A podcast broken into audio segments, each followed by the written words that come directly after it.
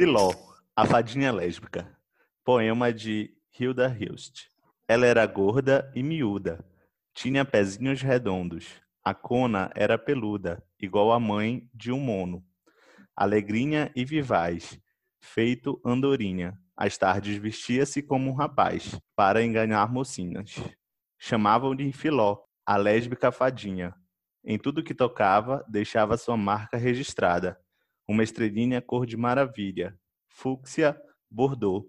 Ninguém sabia o nome daquela cor. Metia o dedo em todas as xerecas, louras, pretas, dizia-se até que escarafunchava bonecas. Aê! Temos agora, depois do nosso, o nosso sexy appeal do programa, recitar este poema que foi cortado do episódio anterior. E agora nós trouxemos um trecho para vocês com exclusividade. É um poema, como o João já falou, chama é, é, Filó. Fadinha lésbica. Filó, a fadinha lésbica. Isso. Muito bem. E aí nós temos aqui A hoje. Luísa, gente, ó, vocês pediram tanto que a Luísa voltou, tá? É, eu queria muito. Oi, amigos. Luísa, o que que tá acontecendo contigo, Luísa? A voz tá meio meio estranha.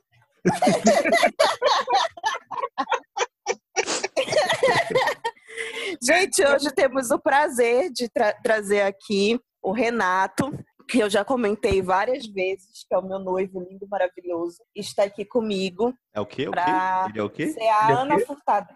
Lindo e maravilhoso. Mas ele é o quê, teu? Noivo, noivo, meu noivo, meu noivo, Ah, tá. noivo, noivo, noivo, noivo, eu vou casar, eu vou casar. e ele está aqui para ser a Ana Furtado da Luísa. Nesse episódio, nós conseguimos esse, esse Grande colaboração. Olá. Olá, boa dizer- noite. Olha, Ele engrossou a voz. perceberam que homem, quando ele atende o telefone, ele tende a engrossar a voz? Sim. Alô? João, tu faz isso? Tipo, alô? Eu Em não casa gosto, é. Atende o telefone, João. eu não gosto, Responde essa odeio, odeio atender telefone. Eu sempre espero desligar e, e falo, oi, ligou? Oi, é, exatamente. tipo assim, dois segundos depois tu manda uma mensagem assim, tipo, e aí, ligou? Aí a pessoa liga de novo, é uma merda. E as pessoas odiavam ligar lá pra casa porque, pra quem não sabe, eu tenho um irmão mais velho que as pessoas acreditam que não existe, mas ele existe. E aí, o que acontecia? Quando ele atendia o telefone, meu irmão é tipo o oposto de mim, então ele é meio lacônico, meio grosso, talvez. E aí, quando a pessoa liga lá pra casa, ele fala assim: pronto. Gostaria de falar com o Rodrigo e ele não responde mais. Então ele vai me chamar, ou se eu não tiver, ele fala: não está. E desliga o telefone na cara da pessoa. E um amorzinho. Então vocês sabem que as pessoas adoram ligar, adoravam, né? Porque agora ninguém liga. Ninguém mais liga. Principalmente Mas pro eu, fixo. eu gosto de ligar, eu gosto de ligar para as pessoas, Ai, né? não. Mas eu sou Não, criticado. eu por isso. gosto, eu gosto de ligar para as pessoas na situação que a gente tá agora, entendeu? Tipo assim, é, é- é- a gente não tem nenhum motivo para estar se falando. A gente tá aqui conversando, besteira, falando merda, a mesma merda que a gente já tá falando no WhatsApp, a gente tá falando aqui. Aí, tudo bem. Mas assim, eu tô no meio da rua, ou eu tô fazendo qualquer outra coisa. É, tipo, a gente não mandou mensagem, porque, tipo, aqui é combinado, né? A gente se manda mensagem, se pergunta se tá todo mundo livre. Tá, então vamos gravar, entendeu? É isso. Vocês são do time do áudio de menos de dois minutos ou mais de dois minutos? Menos com certeza. Nem se puder escrever. Mas, é, Nenhum essa problema, é a você questão. Tá percebendo, né? Gente, eu amo áudio. Eu amo áudio. Não. Você, ó, pra quem tá me ouvindo, pode mandar áudio à vontade. 10 minutos eu escuto, Hum. 20 minutos. É bom que eu vou lavando a louça, eu vou escutando a pessoa falando. Pra mim é ótimo. Agora, Eu te escrever- uns que eu não quero, que eu não quero escutar, aí tu escuta, aí tu me escreve falando o que que fala. Personal, é vídeo áudio. Aí transcrever meus áudios. Não, Ega, mas eu, eu acho que áudio curto, muito curto, é horrível. Porque é claramente uma mensagem de texto, entendeu? Uhum. Tipo, eu já recebi áudio dizendo assim, tá. Velho, se tu vai me dizer tá, põe esses dois dedinhos, do- do- clica duas vezes no teu celular, T, A. Envia. Não, mas áudio é mais prático do que um TA, que é só um botão. Hum, É, mas pelo amor de Deus. E assim começamos uma noite sem argumentos. Não, é ridículo, porque, tipo, tu manda o áudio, pra ti é completamente mais prático. Pra pessoa que tá recebendo, não. Aí como é que tu vai facilitar a comunicação se a pessoa que tá recebendo não tem. Tipo assim, tu não pode estar fazendo uma outra coisa no celular e só abaixar aquela abinha e aparece essa mensagem. Aí, se for importante, a pessoa já te responde logo. Se não, ou, deixa, ou atrasa um compromisso por causa disso. Nessa situação, eu demorei para ouvir esse tá, e aí atrasou o compromisso, porque eu, eu disse assim: eu não vou ouvir esse áudio agora, vou fazer outra coisa. e aí a pessoa estava me esperando eu responder para dizer, tipo, tô indo, já vou e tal, e não me encontrei com a pessoa no- mais cedo. Você tá Entendeu? levando muito a sério o WhatsApp. Eu tô, Juliana, pelo eu amor de tô. Deus. Tá eu, não, eu não sei se. Descansa, se é. militância, por favor. Eu não sei se acontece com vocês, mas comigo acontece, que é quando eu vou ouvir áudio, é, normalmente a gente escuta áudio no ouvido, né? Até pelo, pelo gemidão, né? Que foi uma criação do demônio. Então, Sim. eu escuto o áudio no ouvido e o meu, quase sempre quando eu vou escutar o áudio, coloco no ouvido, aí, sei lá, encosta em alguma coisa e, e, é, para o áudio no, enquanto eu tô escutando, aí fica é, essa cagada, assim. Sempre o. Enfim, sempre dá problema quando eu vou escutar no ouvido. Para sozinho o áudio. Não, áudios são bons, mas eles têm que ter uma certa, entendeu? Importância e tipo assim, eu mando áudio quando eu acho que é muito complicado que eu vou explicar, falar, e aí Deve eu haver regras. preciso, aí eu preciso dizer com para a pessoa entender para não haver confusão. Nós somos animais. Nós somos, na verdade. Estamos começando, nós começamos, já já começamos, né? É, Basicamente. começou. Nós estamos, A gente, a gente precisa dar referência. Por que, começou, por que esse episódio começou com uma musiquinha ensaiada? É, é, em homenagem ao plantão da Globo. Aí, parabéns, William Bonner. Nu- Nunca pensei que eu fosse elogiar o William Bonner. Calma lá. É. Mas é, tem limite. mas é, é assim, para ressaltar o nosso presidente aí, as atitudes que ele está fazendo contra o coronavírus, que é mais ou menos assim, não tem coronavírus. Ele tá, Pra tipo, vamos esconder os dados, assim, ninguém Para vai quem, morrer. tá, pra quem tá, pois é, quem tá fora da, da, da internet, que nem eu, e tá escutando esse podcast, nosso presidente acha que a gente, se a gente não falar sobre morte, as mortes não vão acontecer, né? Nossa, que raciocínio maravilhoso. E aí vocês têm que entender um pouquinho que existe uma coisa na, na biológica chamada epidemiologia, que quando a gente coloca né, os dados é, de quantas pessoas morreram, a, a causa, você pode gerar políticas públicas. O que, que ele não quer fazer? Políticas públicas. Então, né, não, e não entendo isso como uma pessoa que queria trazer boas energias, é porque ele realmente não quer investir em políticas públicas para o nosso. É, para essa pandemia que não acabou, gente, pelo amor de Deus. Foi pegar o. Foi pegar, chegou encomenda, a mãe com o filho com, com batom, sabe, sem máscara, já, tipo, o pessoal já achou, assim, ah, foda-se, acabou, acabou a pandemia. Eu, a partir de agora, eu vou abraçar as pessoas. Vai lá. Tiago. Mas esse negócio, essa, essa atitude dele de esconder né, as mortes, esconder os dados, é fingir que a coisa não existe. Aí, quando a coisa não existe, não é um problema. A gente já devia ter previsto, desde aquela atitude de- dele ter aprovado aquela atitude da Damares, né? De se a galera não fizer sexo, não engravida. Né? Aquela campanha que ela fez de contra a gravidez da adolescência e contra as ISTDs, que é, em vez de distribuir preservativo, é não, vamos, vamos ir na abstinência. Com certeza vai dar certo. Olha, galera, não transem, tá? É adolescente, os hormônios estão à flor da pele, mas não. Não, não transem. É, Não, e é isso, com dela. certeza vai dar certo. Que ela é uma ótima da Damares? né? Não sei qual. eu- Lógico, adoro ela, porque presta atenção. Quem é que tem a autoestima suficiente para fazer um prêmio para a criança? Será que a criança tinha que fazer? Que o prêmio para o concurso dela era passar um dia com ela e com o presidente. Nossa, Não, com a, com a esposa, com a com a Michelle. esposa.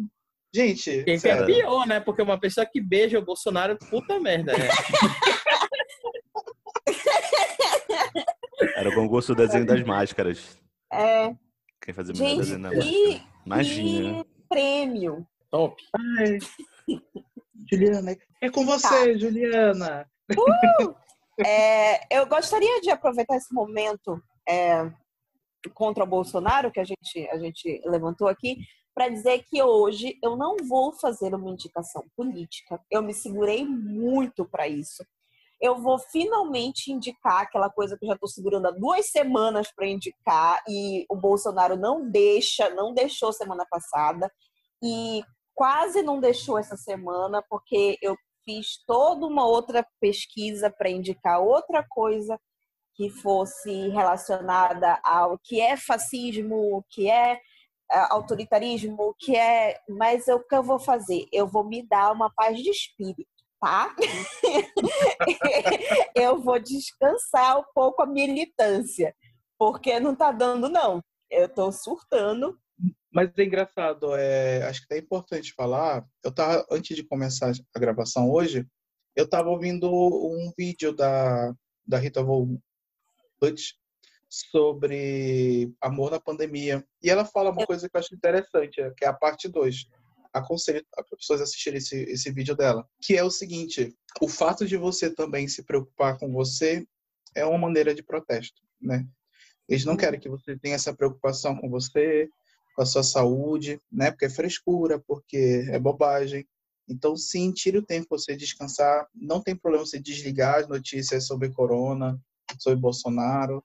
É, vá, se alinhe. É bom se alienar um pouquinho também. Tudo é equilibrado, porque isso é uma maneira de protesto também. Porque o que eles estão menos preocupados é com a tua saúde. Então, a gente se cuidar já é uma maneira de estar se posicionando também. Mas, lógico, tem que se preocupar em outras áreas também, se for possível, se conseguir. Estamos aí para isso. Estamos aqui atentos e fortes. Como é a música? É, aquela da Gal, é da Gal? Atenção. Nananana. É boa. Precisamos ficar atentos e fortes. Vou procurar depois, depois eu canto, tá? Tá. É isso, pessoal. Não, mas uma das indicações que eu ia fazer em relação a, a essa, essa polêmica toda, tipo, antifascista e antirracista, ela era a Rita, inclusive. É, porque eu gosto muito que os vídeos da Rita, é, eles, têm, eles têm citação bibliográfica. Para mim, isso é maravilhoso. tipo assim, ela vai falando e ela vai, indica, ela vai dizendo, olha, segundo fulano, segundo Beltrano, segundo Tarará, no texto tal do, sabe? É, é, é tudo, tudo super indicado. Isso é É tipo, olha, gente, está começando a projetar. está começando a projetar o nosso podcast por uma questão audiovisual. E hoje o João está testando fundos aqui no, no Zoom que a gente grava. Estou em Ele tá Hogwarts. "Está em Hogwarts agora. Estou Ele em tá Hogwarts agora. Ele estava na praia, ele começou o programa na praia e agora ele está em Hogwarts. Eu acho que foi uma viagem um pouquinho longa. Mas, enfim. É... O que, é que eu estava falando? Ah, tá, da Rita. Indicação. É, Indicação secundária. É uma indicação secundária. Tudo que, tudo que tiver Rita Von Hunt, gente, podem ouvir, podem ver que é tá certo. Tá, eu tá lindo. acho que a, é, eu acho que a Rita tinha que entrar no, no circuito de é, canais científicos, porque eu acho que tem poucas pessoas de humanas, ela, é- Sim, ela, ela é de fato uma pessoa que mostra pesquisa na área de humanas de maneira séria, né? Uhum. Então acho Sim. muito, É muito porque, interessante, tipo, eu esqueci o nome do rapaz que se monta de drag pra ser a Rita, tá bom? Desculpa. Dani, Danielo, Dani, É, é com D. Eu, eu, eu também tenho esse. Dan- Não sei. Mas, Agora- enfim, ele é agora- professor, né? Ele é professor Eu, eu, achei, universitário. eu achei tão bonito da, da última podcast que você queria saber o nome da Heloísa de Holanda. Aí eu falei, não, vou, falhei que eu vou procurar para você. E eu vou fazer isso agora, tá? Então segura aí, segura o público aí, Juliana.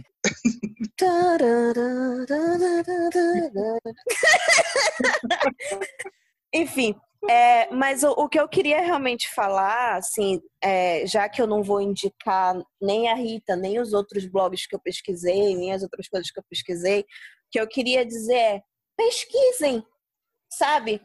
É bom ter um, uma basezinha, ler alguma coisa. Eu não estou dizendo que é necessário você ter esse aporte teórico para é, se mobilizar, para fazer as coisas, mas é bom é, ter um, uma leitura de vez em quando, até para conseguir defender as coisas. Quando você fala, tipo, ah, eu sou antifascista, mas o que significa ser antifascista? Quais são os conceitos envolvidos nisso? O que é que tem, o que é que não tem? É, porque tem, tipo, teve vários absurdos, assim. Tipo, o maior de todos foi a, a, uma imagem de perfil que era Acho bolsonaristas. Que hoje. Desculpa, era bolsonaristas antifascistas. Pronto, acabei. Não, só para terminar, brincadeira. É só para terminar, o nome do, do ator que faz a Rita é o Guilherme Terrini Lima Pereira. Ele tem 29 anos, ele é ator, professor e drag queen brasileiro. E para quem que nem eu acompanha drag queens já faz um tempinho, ele foi, ele participou da academia de drags onde tinha a Silvestre Montilla como apresentadora talvez você não soubesse disso. Ah, eu já conheci ele faz muito tempo. É isso. Tá bom, então. Para a gente seguir agora para as indicações, eu vou começar com o, o João. Eu ia começar com Vamos começar com o João hoje, a nossa, a no, o nosso, o nosso, é, é, nosso, nosso alívio, né? Depois que a gente tem muitos assuntos tensos, a gente vem com o nosso lindo e maravilhoso sex appeal, João. Vinícius do Jurunas, um abraço. Sempre. Sempre. É, eu percebi que muitas das minhas dicas, elas vêm da minha irmã. Tipo assim, de eu indicar coisas para minha irmã. É, ontem eu tava aqui de boa e eu percebi que toda noite, quase toda noite, minha irmã pede alguma indicação de filme para ver. E eu acho que já tem umas quatro indicações seguidas que eu mando para ela comédia romântica. E aí ontem eu estava assim, meu Deus, o que eu vou indicar para ela hoje? Meu Deus. E aí eu lembrei de um filme, que também é uma comédia romântica, que é muito bom, que eu gostei muito de assistir, é muito legal. É, ele, fica menos, na, tipo assim, quase não tem romance, na verdade. Quer dizer, quase não tem comédia. É mais o romance, é tipo mais o fundo da fossa. E assisti esse filme no avião indo para Belém. Nossa, foi, foi assim. Quando eu cheguei em Belém, eu falei, cara, vocês precisam assistir. Mandei por mensagem para umas, sei lá, umas cinco pessoas. Vocês precisam assistir o filme, esse filme é muito bom. bom. A temática dele é estar no fundo do poço. Ele acabou. o chamado. Obrigado, gente. É a Samara, né? O chamado. É... é, você está bem triste com o término de um relacionamento, está muito mal. E o que que esse personagem fez para passar por isso? Ele resolve fazer um mochilão. E aí tem todo esse apelo de viagens e tal, tipo, de tu assistir um filme em vários. Vai passando por vários locais, passa pela Europa, vai bem para aqui para América do Sul também. E o filme é brasileiro, mais um filme brasileiro. Tô bem, bem nos filmes brasileiros. Viva e... a produção local! e ele vai contando a história desse garoto tentando é, passar por essa decepção amorosa. Você já falou o nome? Dá não. O nome do filme é 45 Dias Sem Você. É um filme de temática, é temática LGBT, tem bastante desse tema durante o filme. E amizades, né? Tipo, você, quando tá no fundo do poço, você procura os amigos, né? Pra passar. E além dessa temática dele, dele passar por isso, ele vai contando as histórias do, dos amigos dele, né? O que aconteceu com os amigos dele, que viajaram, trocaram de país. E, inclusive, um dos amigos dele é o dublador do Troy. que mora em Portugal e todos eles têm um nome, têm um nome de, de, verdade no filme. O nome do menino é, eu acho que é Caio, mora em Portugal. Eu não peguei a referência do Troy. Do Troy de High School Musical. We all in this together. o dublador. Gente, nunca gostei de High School Music, desculpa, e nem Glee, perdão. Pausa. Falando nisso, polêmica de, de Glee essa semana, né? Enfim. É. Não, eu quero dizer que vamos deixar para o final desse episódio, depois de tantas reclamações que eu recebi do meu, minha caixa postal, sobre a polêmica da, da, do episódio passado sobre Friends, e How to Mother. Renato É, o estará Renato, aqui, o Renato tá aqui ele isso. está aqui só para defender vocês, tá? Mas não vamos deixar agora que vamos segurar essa audiência. Pera, para, para, para aí. Vai, Chão, continua. Eu descobri ontem que esse filme é uma trilogia. Esse filme que eu tô falando, ele começa com o menino no fundo do poço, tentando passar por esse, por esse momento. E vai ter mais dois filmes, inclusive o, o segundo já era para lançar agora em março. Só que, né, estamos aí nesse momento. É, ele, já, ele já foi, já, já passaram em alguns festivais e tal. Bom, eu acho que é isso. Mas eu, eu, eu fiquei com uma dúvida. Tu falou amizade, não sei o quê, o menino mora em Portugal. É, tem muita coisa dessa coisa de viagem, foi isso que tu falou, né? Foi, foi. É bem isso. Tipo, é, o que, que ele faz para ah, tentar é, ele faz um passar? mochilão, Ele né? faz um mochilão, ele passa por alguns países da Europa, vem para América do Sul. Nesses, nesses lugares ele vai ficando sempre na casa de um amigo. E ele vai, E ele vai ele se sustenta como? não sabemos, não, sei- não se não se diz qual é o trabalho dele. É a mesma pergunta que eu faço com a Gil Jut, porque ela tá todo esse tempo sem, sem postar vídeo. Como é que ela tá sobrevivendo viajando? Por sinal, eu descobri que ela tá em Goiás agora na quarentena. E, enfim, você não assiste mais Jujutsu, né? Você não, É, Só- faz um tempo. só eu que, que, que sou firme e forte com ela. E ela, tipo, amadureceu muito. E ela, tipo, agora tá viajando pelo Brasil. Todo mundo sabe, então, disso, né? Ou não? Sim, isso eu sei. Triste. Eu não Enfim. sei se o Renato sabe quem é a Jutute. Sei. Quem ela é, eu sei. Se acompanhar é outra coisa. Mas sim, Chão, continua. Sim. É, ele vai passar por todas aquelas fases da fossa, né? Tipo, de tu ficar com, com muita raiva. Assim, o relacionamento o qual ele está tentando abstrair Superar. e superar é um relacionamento de um mês. Ele teve um relacionamento de oito anos com uma outra pessoa, mas o relacionamento de um mês cagou ele todo.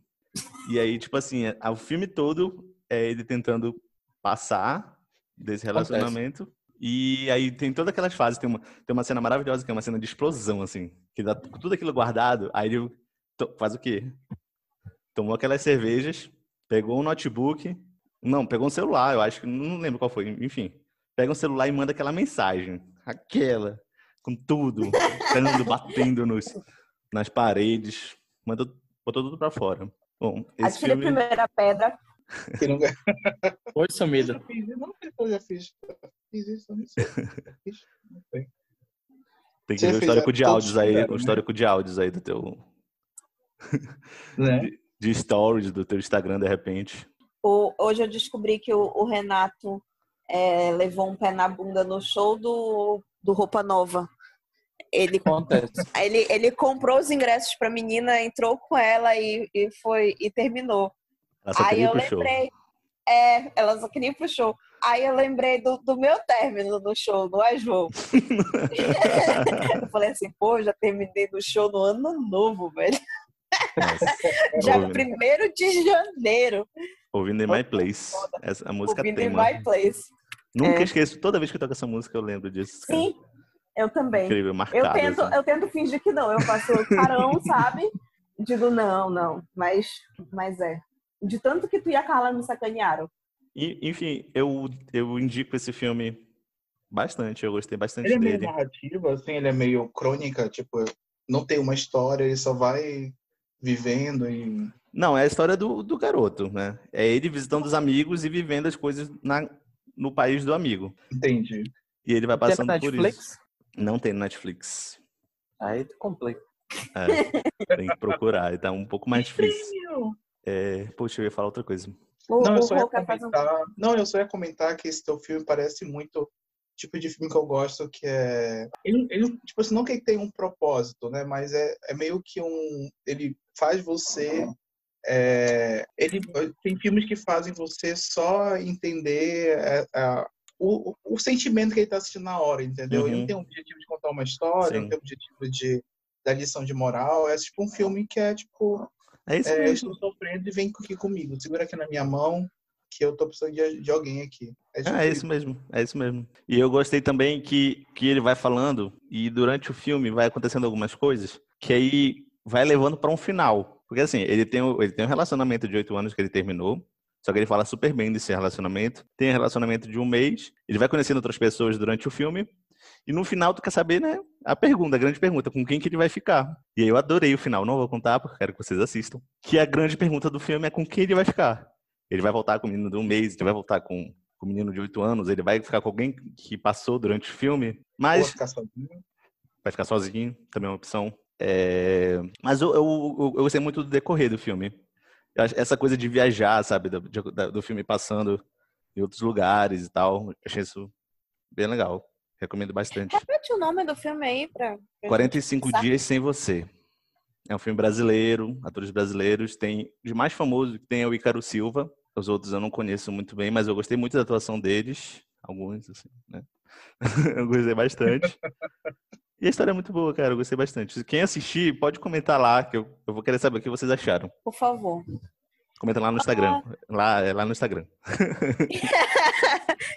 Ó, oh, vamos seguir agora. Vou seguir para a indicação do meu noivo, aquele, aquela pessoa que eu vou casar, que vai acontecer uma festa, um casamento, tá bom? Assim, uma, uma indicação, nada. É meu noivo, ah. noivo, noivo, noivo, sabe? Casar, ah. casamento. Ó, pra, pra vocês que podem que ver, olha a minha quer, aliança. O que, é que você quer, Carlos Alberto? Eu quero casar. Ficar de branco que nem uma boneca velha. É, exatamente. Toda é, eu vou, vou passar a palavra para ele aqui, porque ele é lindo. Olá, pessoas bonitas por dentro. Então, Olá. Olá, me senti contemplado. Representatividade importa, né? Então, é, a minha indicação é sobre um autor e junto, lógico, com o autor, a, coleção de livros dele. Ele ficou conhecido principalmente pelo livro é, A Batalha do Apocalipse, mas ele também lançou uma outra trilogia, que é a trilogia do Filhos do Éden, que é o Eduardo Spohr. Não sei se vocês já ouviram falar dele, ou pelo menos dos livros dele. O, o, uma das coisas que eu gosto muito nele é o fato dele, ele é brasileiro e ele, ele, a história dele se passa em vários lugares, mas ele, o protagonista do livro, no caso, no Batalha do Apocalipse, mora em Niterói, no Rio de Janeiro. Então é algo, pelo menos para mim, que é, que é difícil, né? A gente lê tanto autor estrangeiro, tanto autor internacional, e às vezes, até mesmo quando o autor é brasileiro, aí a história vai se passa em Londres, se passa em Nova York, uhum. se passa nas grandes metrópoles e pouco se ouve falar do, do Brasil mesmo. E eu, eu super indico esse livro porque eu acho extremamente interessante a criatividade dele, porque ele cria uma mitologia é, meio que meio que ele usa a mitologia cristã. O, o, o livro Batalha do Apocalipse vai tratar justamente como o nome diz, né? É uma luta que ocorre durante o Apocalipse cristão. E no caso é, é Deus, os anjos então ele cria uma mitologia é, cristã, cria um, uma, uma ordem de anjos, vários tipos de anjos, arcanjos, serafins, diversos que ele, que ele cria nesse Batalha do Apocalipse. E é extremamente interessante também, é, eu sou historiador, né? Então, ele trata muito de história também dentro do livro dele. Uhum. Para ter ideia de cronologia, mais ou menos, ele trata desde é, é, a Torre de Babel, lá, quando todo mundo para de entender o outro lá, negócio segundo a Bíblia, né? Uhum. Até passando por todos os eventos da Bíblia, Arca de Noé, é, Sodoma e Gomorra, para quem é, é, é, cristão aí, entende as referências.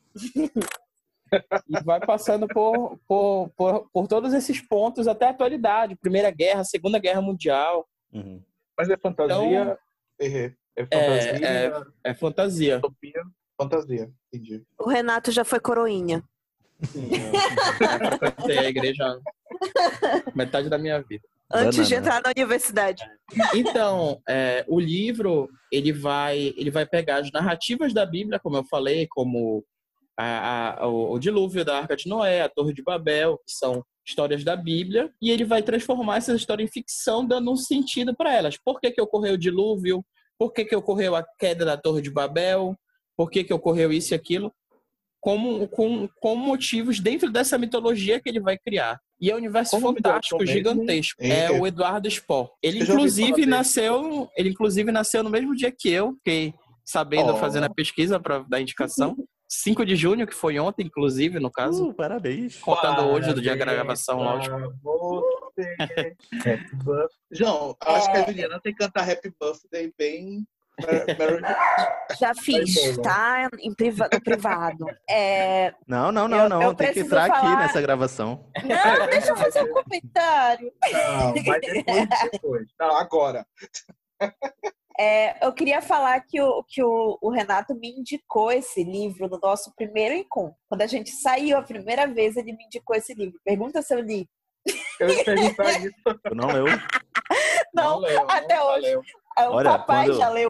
O o livro agora está oficialmente emprestado para o papai. O papai já terminou de ler esse livro, já leu os três que vêm depois desse livro. E, e eu ainda não li. Ele, ele foi um livro que fez muito sucesso, só que o seguinte, é o que aconteceu. O autor criou todo esse universo, toda essa, essa mitologia, vamos dizer assim, fantástica, só que só em um livro. Então, lógico, quando acabou, muita coisa que foi falada no livro não foi explorado tanto porque o livro tinha que ter um começo, meio e fim, né? Então, o que, que o autor fez para corrigir, melhorar e até, lógico, ganhar dinheiro? Ele criou uma trilogia que se passa cronologicamente no mesmo período do Batalha do Apocalipse, só que como são três livros em vez de um, ele vai ter bem mais detalhes. Então, muita coisa que acontece no Batalha do Apocalipse, ele vai destrinchar melhor, principalmente a categoria dos anjos, a mitologia que ele coloca. É interessantíssimo, pelo menos para mim que como eu sou cristão, né? Então, tipo, ver essa essa versão diferente da Bíblia e tal, Uhum. é, é bastante interessante para mim. Esses, esses três livros aí são tipo spin-offs do, do livro principal, então, né? É, o Batalha do Apocalipse, ele, ele vai tratar de um protagonista lutando, vamos dizer assim, essa Batalha do Apocalipse, eu não vou contar todo o livro, né? Uhum. Mas é um protagonista e o- os três livros vão vai ser uma mulher protagonista que ela vive no período que ocorre o, o livro 1. Então vão ser personagens diferentes, só que vivendo a mesma época. No caso, os três livros eles vão ser bem mais a história é bem mais detalhe, como bem mais detalhes, sabe? Uhum. Do que uma coisa, do que a coisa corrida de só um livro. O, o retardo, nossa sugestão dele, fiquei lembrando da Roberta Spiegler, que é daqui, não sei se vocês ouviram falar. Ela. E ela, tipo. A minha relação é, é- é assim, não cheguei a ler os livros dela, até tenho, na verdade. Comprei, mas eu não sentei para ler. Ela estudou comigo no convênio, né? Então, sempre foi aquela menina que gostava de Arquivo X, Senhor dos Anéis e tal. E só que a gente eram colegas. A gente não tinha uma amizade nem nada assim, mas a gente se dava bem. E depois que terminou o ensino médio e tal, é, eu vi a reportagem dela com uma colega nossa também de sala, que ela escreveram um livro junto, que é os contos, os contos de Meiga, que foi, não, não sei o que aconteceu depois, que só parou nesse livro, né? E depois a Roberta continuou e ela lançou depois a, a, torre, acima, a torre Acima do Véu, que também parece que é uma distopia que acontece, se não me engano, aqui no Brasil também, que é interessante porque, né, tipo, a gente nunca, como o Renato falou, assim, a gente nunca vê muitos livros é, de autores fa- falando sobre aqui, né? A verdade deve ter, mas a gente não procura muito, né? Uhum. Tem acesso a essas coisas. E, e é engraçado, porque quando eu vi esse, as reportagens dela, ela falava assim, ah, livro tal, eu comecei, tipo, trocando bilhetinho do convênio. Eu ficava assim, meu Deus, será que eu passei um bilhetinho que deu origem a esse livro? Será que eu passei Ah, um né? bilhetinho? Qual personagem lá que é inspirado em ti. né? Será? Não sei. Eu não parei pra pensar nisso. Já pensou? Começa a ler o livro e tu vê, tipo, características de pessoas da tua sala do convênio. É, a Talvez. Jefferson tá falando, tá falando lá, tinha, ah, tinha um amigo lá insuportável. O nome dele. Sentava lá, sentava lá na Fazer a bullying comigo. É, cara. Não, era super de boa no colégio, gente. Meu Deus do céu. Um Só anjo. no colégio, né? É. Só no colégio. Então tem aquela história do nerd, né? Cheguei no terceiro ano, eu nunca tinha gazetado aula nem nada. E aí um dia eu estava no. no... Ai, nossa, que idiotice. Eles estavam tipo numa sala que fica aberta, como se fosse um pátiozinho, que chamava de sala de dança. E estava conversando, botou intervalo, preguiça, aquele negócio de auge de vestibular e tal, um monte de aula. Aí a gente falou assim, é, a gente nunca gazetou aula, né? vamos gazetar, tipo, né? Tipo, assim, né? Bora perder essa matéria que vai cair na prova do Nós vestibular. decidimos gavetar a aula na sala de dança que ficava do lado da casa dos funcionários, né? Onde os funcionários ficavam. E, obviamente, a disciplinadora ia passar lá, né? E aí ela viu a gente, a gente só correndo que nem os loucos, né? Se escondendo no banheiro, ela tipo, pegou a gente e levou para a coordenação.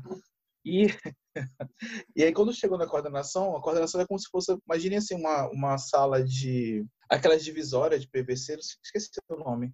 Aquelas divisórias assim, sabe, que não é de é de material de plástico, né?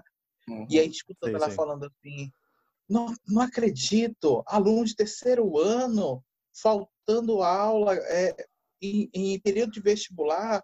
Não, é inadmissível, a gente vai, a gente tem que falar com esses pais. Aí eu, puta que pariu, não acredito. No último ano, meus pais vão ser chamados no colégio, não acredito, meu pai vai querer, vai querer meu fígado com farofa. quando, aí, quando aí ela falou, manda eles entrarem. A gente entrou e ela tava, tipo, já, ela já começou escroteando a gente, só que de costa. Ela tava ajeitando os livros, assim, bem cena de filme mesmo. E quando a gente entrou, ela esculhambando assim, aí quando ela foi olhar pra nossa cara assim, ela viu que era a gente, ela falou assim, meninos, o que vocês estão fazendo aqui? Aí eu falei, não, professora, porque estava assim, ah, você deve estar tão cansados, né? Sala de vocês, vão. Ai. erro. Aí a disciplinadora pegou a gente, né, foi levando para a sala, né? Não aconteceu nada. Aí quando ele entrou, aí o, o- tinha um menino lá que, enfim, é um dos pés da sala e falou assim: "É, né? Se fosse eu, casa." Bem Alô, Dumbledore, né? Essa, essa diretora aí. Eu deu 50 Beijo, tia pontos pra vocês. Ah, Vocês vão ganhar 10 pontos aqui cada matéria. Vocês não aprontaram mais. Para vocês é- poderem descansar. Um abraço, alunos do Rô, ouvindo essa história aí. Vocês não sabem, É. não, de- não sabem qual universidade que eu estou. No Gazeta, na educação básica, chega na universidade, tem que faltar aula para estudar em casa. É, É, não, é muito surreal isso, né? Uhum. Quem nunca faltou aula para ficar em casa estudando? Sim. Cara, é na surreal. biblioteca, Mas né? isso, isso era muito comum, até porque ir para aula e, e estudar, primeiro que era uma, era uma- seria uma matéria diferente, às vezes tu faltava aula do, do próprio professor, Sim, porque tu ficar em casa estudando sozinho dava mais certo do que tu ir para aula dele e perder tempo. Mas por isso exatamente. Mas é por isso que eu fico puto com gente que fala assim, ah, porque universidade pública é melhor. Assim, vamos devagar. É, talvez os alunos sejam bons, mas os professores, né? É, Porque, tem uma falha porque, muito grande cara, ali. porque como é, eu sempre falo isso, as pessoas ficam chateadas. Cara, tu não é mais, sei lá, engenheiro, historiador e biólogos. Você é professor, requer uma formação, Uhum. requer Uhum. estudar metodologias, requer o investimento. Não é tipo o que eu acho, o que eu vivi que tem que faz eu ser professor. Não, cara, é tipo é uma profissão que merece. Só que é foda, porque até na própria universidade os cursos de licenciatura são cagados. Isso acho que a gente Uhum, falou no primeiro exatamente. episódio, né? Eu Sim. vontade de Ah. A gente falou sobre, sobre isso. hein? Mas é, é foda, porque as pessoas querem ser professor achando que é tipo só, ah, eu consigo passar o assunto com clareza, então eu sou um bom professor. Uhum. Pra Não ele, né? Detalhe, detalhe, tem, muito, tem muitas vezes que ele consegue pra ele, mas ele não consegue passar pros outros, cara. É Sim. horrível isso. Se tu passar uma didática, eu acho que um, uma grande, um grande, uma grande peneira seria essa, sabe? Tu passar uma prova de didática pros professores assim. Eu, eu vou dizer assim, do- da minha primeira faculdade, não vou citar nomes, mas ia sobrar pouquíssima gente. Não, mas Rapaz, a então, UFPA, a UFPA prova tem. didática para entrar.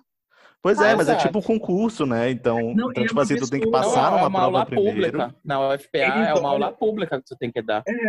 Mas eles O professor, olham, o professor é, é marcado a data da aula dele, é divulgado para quem quiser ir. Tipo, se os alunos da, da disciplina quiserem ir, eles vão. Lógico, Uhum. tem toda a coordenação lá, Mas, mas, mas a, a aula é pública. essa Gente, fase já não é é- uma fase após a prova? Tipo, Não, tem prova não, também, não tem? Não, é uma das fases, né? Ela é uma das fases eliminatórias. É, A ela é- é- classificatória Sim. é a de currículo. Hum, entendi. Mas o que eu é acho é que uma coisa é tu dar uma aula, por exemplo, assim, ah, eu vou fazer, eu vou me preparar para essa aula aqui num, pra uma prova, né? Não é só uma aula, é uma prova. E as pessoas que estão te assistindo são, tipo, os coordenadores do curso. Uhum. Aí tem outras pessoas lá, como diz, ah, os alunos da disciplina e tal. Mas está todo mundo naquele clima de primeiro dia de aula, sabe? Que ninguém fala nada. Tipo assim, tu não sabe muito bem o que é está acontecendo, tem os coordenadores do curso estão estão te ouvindo, estão ali, tem muita gente importante. E aí o cara dá uma aula, ele tem tantos minutos, ele vai dar uma aula. Beleza, e ele sabe que ele está sendo avaliado. Agora, depois que ele passa, Exatamente. ele passou, ele tá no concurso, velho. Nada vai tirar ele de lá, em tese.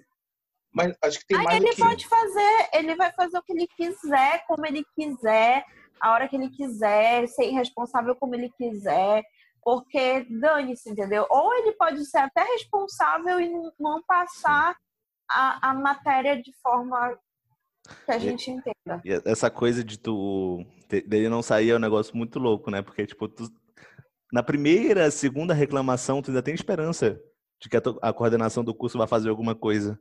Depois, na, na, terceira, na quarta, tu já. É, mano. Sei lá, Cara, faz de novo, é assim, espera trocar sim. de professor, porque é isso. Mas é, tem umas coisas que são loucas. Porque, por exemplo, é, não sei como é na área de você, mas biológicas eu percebo que eles olham o currículo, entendeu? Então, se veio um gringo para cá fazer a prova, eles vão ah, pagar Deus pau. livre. O que veio da, sabe? E às vezes o cara não consegue nem falar o português direito, né? Uhum. E já aconteceu isso várias vezes, assim. Lógico, assim, tem um professor que eu tive que ele era, era muito bom. Só que, pô, ele tinha um sotaque muito forte, era difícil de entender. E aí você tem, você tem que passar por isso? Não, necessariamente, né? E, e cara, pra, eu sou muito crítico em relação a essas coisas, assim, porque eu acho que a gente está destoando as coisas. É, a gente fala em, em, valorizar o professor, porque ele é o futuro, mas a gente mesmo não valoriza. A gente fala mal de, de pedagogia, a gente fala mal, sabe? Que são pessoas que estão dedicadas a entender o ensino, hum. sabe? E, e, enfim. E na universidade é o primeiro lugar, que você são lugares que você menospreza essa, sabe? É, não sei, vocês que, que, que minha licenciatura eu fiquei na na biológicas mesmo, né? Mas os meninos que são da, da história fizeram licenciatura, se ficar na parte de educação às vezes, sabe? Parece que é meio abandonado, não tem investimento, sabe? É, é foda isso, porque você quer falar em valorizar o professor, mas nem a própria universidade entende esse processo. É, é uhum. tenso, sabe? É muito. E também, às vezes, nem o próprio universitário. Tipo, eu, eu achava absurdo eu, universitário, aluno, ok, graduando, mas eu estou me graduando em quê? Em uma licenciatura. Então, eu vou ser professor. Aí o cara que é aluno, que é graduando, desrespeitando o professor, que é o que ele vai ser, que tipo, daqui a pouco ele vai estar tá lá, sabe? O, o, o...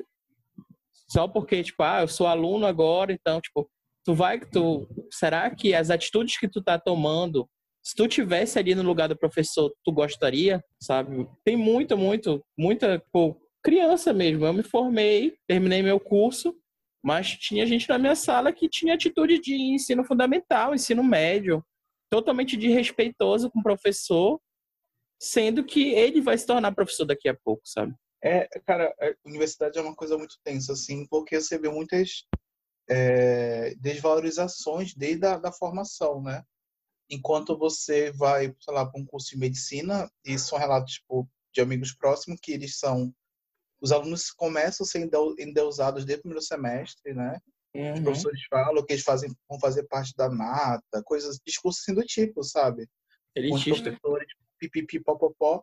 E quando você tem outra, outros cursos, é tipo, né? Ah, porque, sabe, o professor não vai dar aula, o professor não... Cara, e aí quando falo que universidade é melhor, publicações melhores, eu falei, ó, tu lá, gente, não é o ensino, né? É os alunos, porque é, se a gente não se virar para sair de lá, a gente não sai. Então, eu fiquei, não sei se como é, não sei se como era no de vocês, mas tipo, lá na, em biológicas, o professor ele colocava as notas na parede da, da do corredor da sala dele. Então, na minha época era assim. Então, ah, essa é a nota do fulano. A gente saía correndo para a sala dele, que ele grudava para todo mundo ver tuas notas. E, gente, era tipo assim: ah, o professor é famoso por todo mundo tirar regular. Você tirava bom, ficava assim, tipo, Sim. meu Deus, eu sou muito foda. Sabe? E, tipo, não, tu não é. Tipo assim, não é isso. Ele tá errado. Que não... Como assim todo mundo tá tirando nota baixa e ele, tipo, acha normal isso, entendeu? Uhum. Acha bonito. Ai, gente, é muito complexo, gente, isso. É muito complexo. Vou beber um Eu pouco. acho, eu acho interessante isso que, que o Renato falou, tipo, ah, acha bonito isso. Tipo assim, tem professor na universidade que se orgulha, sabe? Tipo assim, Sim. só tantos passaram na minha disciplina, que a minha disciplina é muito difícil, porque, porque, sabe? Às vezes a tua disciplina não é difícil, tu quer um bundão, entendeu? Só isso. Cara, é... e assim, eu tô falando isso estando do outro lado agora. Eu, eu tenho um perfil de alunos que, tipo, sinceramente, eu, eu acho que os meninos me conhecem, eu faço muita coisa, muita coisa mesmo, para tentar ajudá-los, mesmo assim, às vezes a nota é baixa, sabe? Rola umas coisas assim. Uhum. E eu Sim. me questiono muito quanto professor, sempre, sabe? É, converso muito com eles e tal, e para ver se ter certeza se o problema não é comigo, se eu não tô, é, tipo, no meu pedestal acadêmico, e, né? Mas é, é, é complicado quando o professor nem se permite a fazer essa reflexão, né? Que ele chegou numa fase da vida dele que ele acha que ele tá fazendo certo e a gente que não presta, que a gente é um aluno desleixado. É, é complicado, cara. É, é, é foda isso, né? Porque Eu posso quebrar cria- esse clima?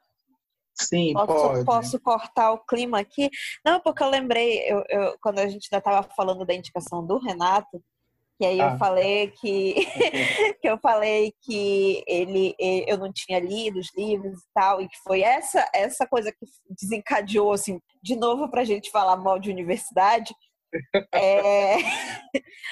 Aí, o que eu- uma outra coisa que eu lembrar é que no com- eu e o Renato, a gente tem, assim, gosto muito diferente de, de coisas para ver, coisas para ouvir. A gente normalmente gosta, tipo, o Renato não gosta de comédia romântica, ok? Então, é exatamente, João, exatamente essa cara. Então, tipo, a gente tem um gosto muito. Então, quando a gente vai ver alguma coisa, normalmente na Netflix, é, é tipo um indicando alguma coisa pro outro, entendeu? Tipo, é, é- é o nosso relacionamento você baseia mais ou menos nisso. E aí o começo pra do... ver se a pessoa vai gostar, né? É, exatamente.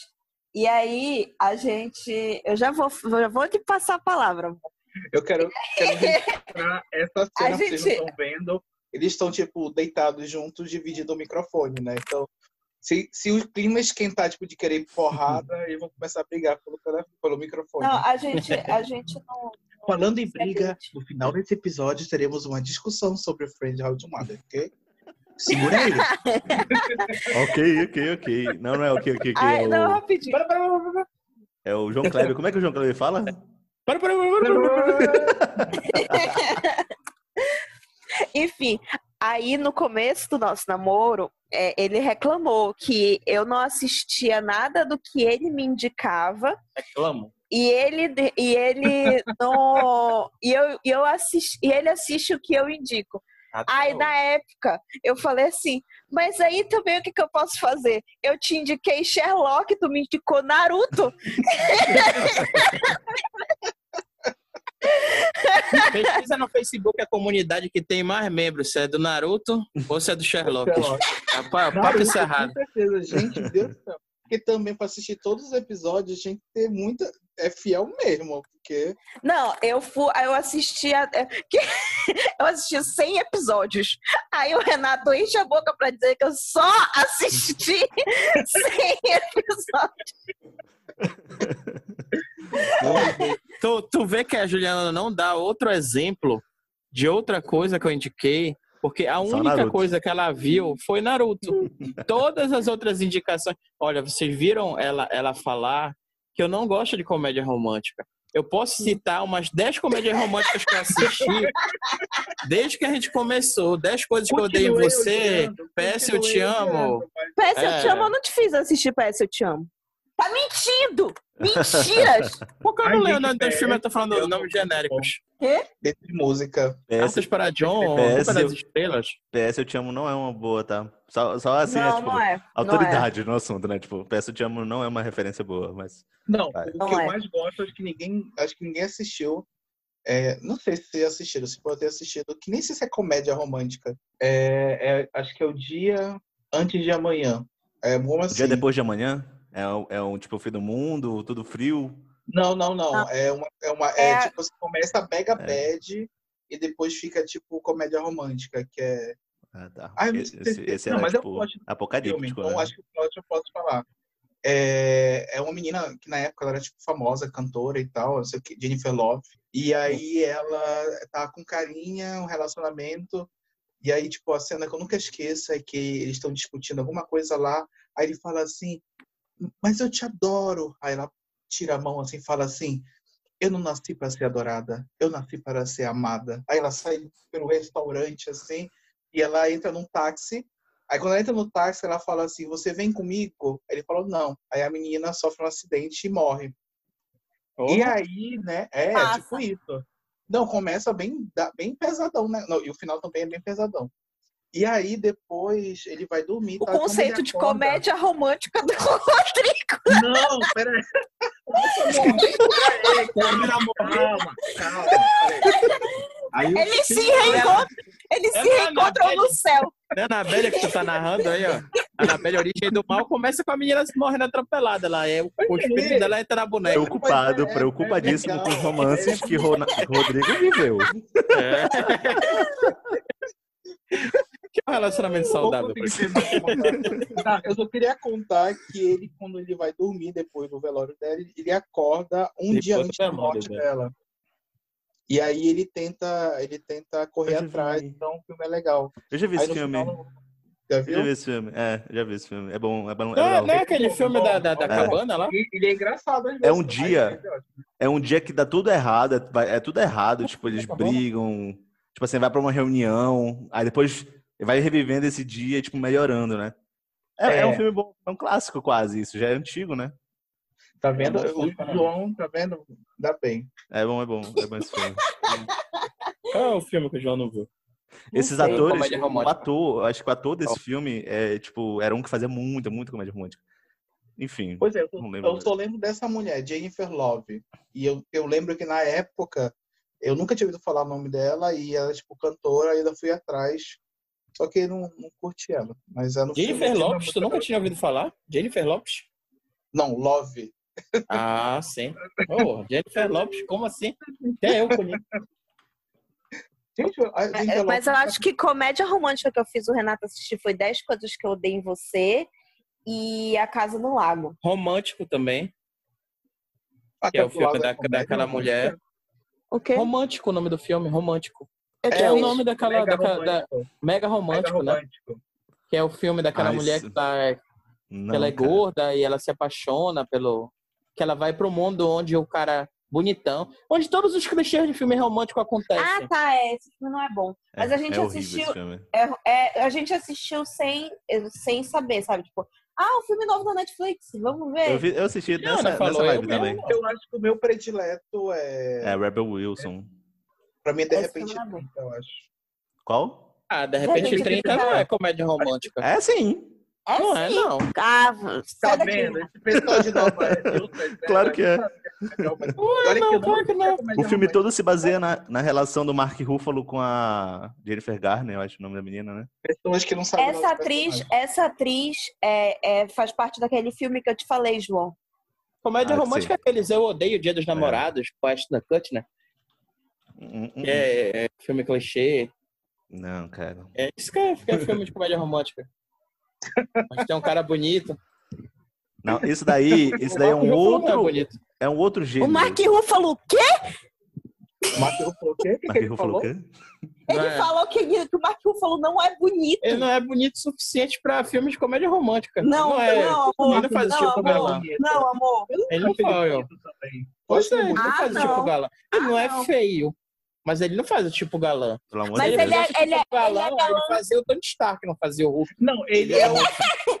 Ele é o galã de comédia romântica, que é aquele cara fofinho, é, é, é, com o cabelo um pouco arrepiado. Que não é bonito, tem é cara- Ele é o fofo. João, gente. Ele é o João. É. É isso, eu não falei em momento nenhum que era feio. Esse- Falei que ele não é. Ele não é. Ele não, não tem um perfil de galã. Aquele queixo Ah, entendi. rachado. É galã de novela, né? Tipo, ele não tem É. esse. Ok. Exato. Mas esse gênero Mas que tu tá falando. que tu- esse gênero que tu tá falando aí, que tu acha que é comédia romântica, é comédia romântica adolescente. Que aí, ok, tem esse. É um esse- subgênero. é um subgênero da comédia É, romântica. comédia romântica. Quando tu, Só tu não, já. só não é comédia romântica que o Rodrigo citou aí, da boneca que, que recebe o espírito da menina que não é atrapalhada, que é a Anabelle. O romance do horror, né? Tipo, Vamos aproveitar esse momento. É. Me deu licença a produções. Daqui a dois meses vamos lançar um curso sobre comédia romântica com o João Araújo. Sim. roteirista, né? O histórico da- da- do Brasil e no mundo de- das comédias românticas. Se pegasse, Ah, é. se pegasse assim umas partes de comédia romântica de filmes bons, ia dar um filme bem bosta, assim, entendeu? Mas de repente, E fazer essa experiência. pode pegar ah, todos os filmes assim e jogar junto, que eles vão seguir a mesma história. Mesma coisa, é, mas é. Pois é, mas esse que é o legal. E aí quando Que foge, legal, cara, quando previsível. foge alguma coisa, é, é a indicação, a indicação do, do filme. Gente, hoje é, fugiu. comédia romântica, olha, eu também, Renato, já fui dessa época, sabe? Só escutar, só escutava música, ai, música cult, ah, circuito alternativo de europeu, só gosto de Darko. Foi- Foi no cinema. 20 Ah, do roteiros alternativos. É É chato pra caralho ser essa pessoa. Uhum. É chato. Não, olha, eu vou dizer uma comédia romântica que eu gosto pra não sofrer preconceito aqui. É, Janeiro. ele, ele não está tão apaixonado assim por você, eu acho. Ele que não não está tá tão afim de você. Ele não tá- está tão afim. Esse filme é muito bom. Esse filme é bom. O filme é, é, eu vi depois do chifre. Ele, ele,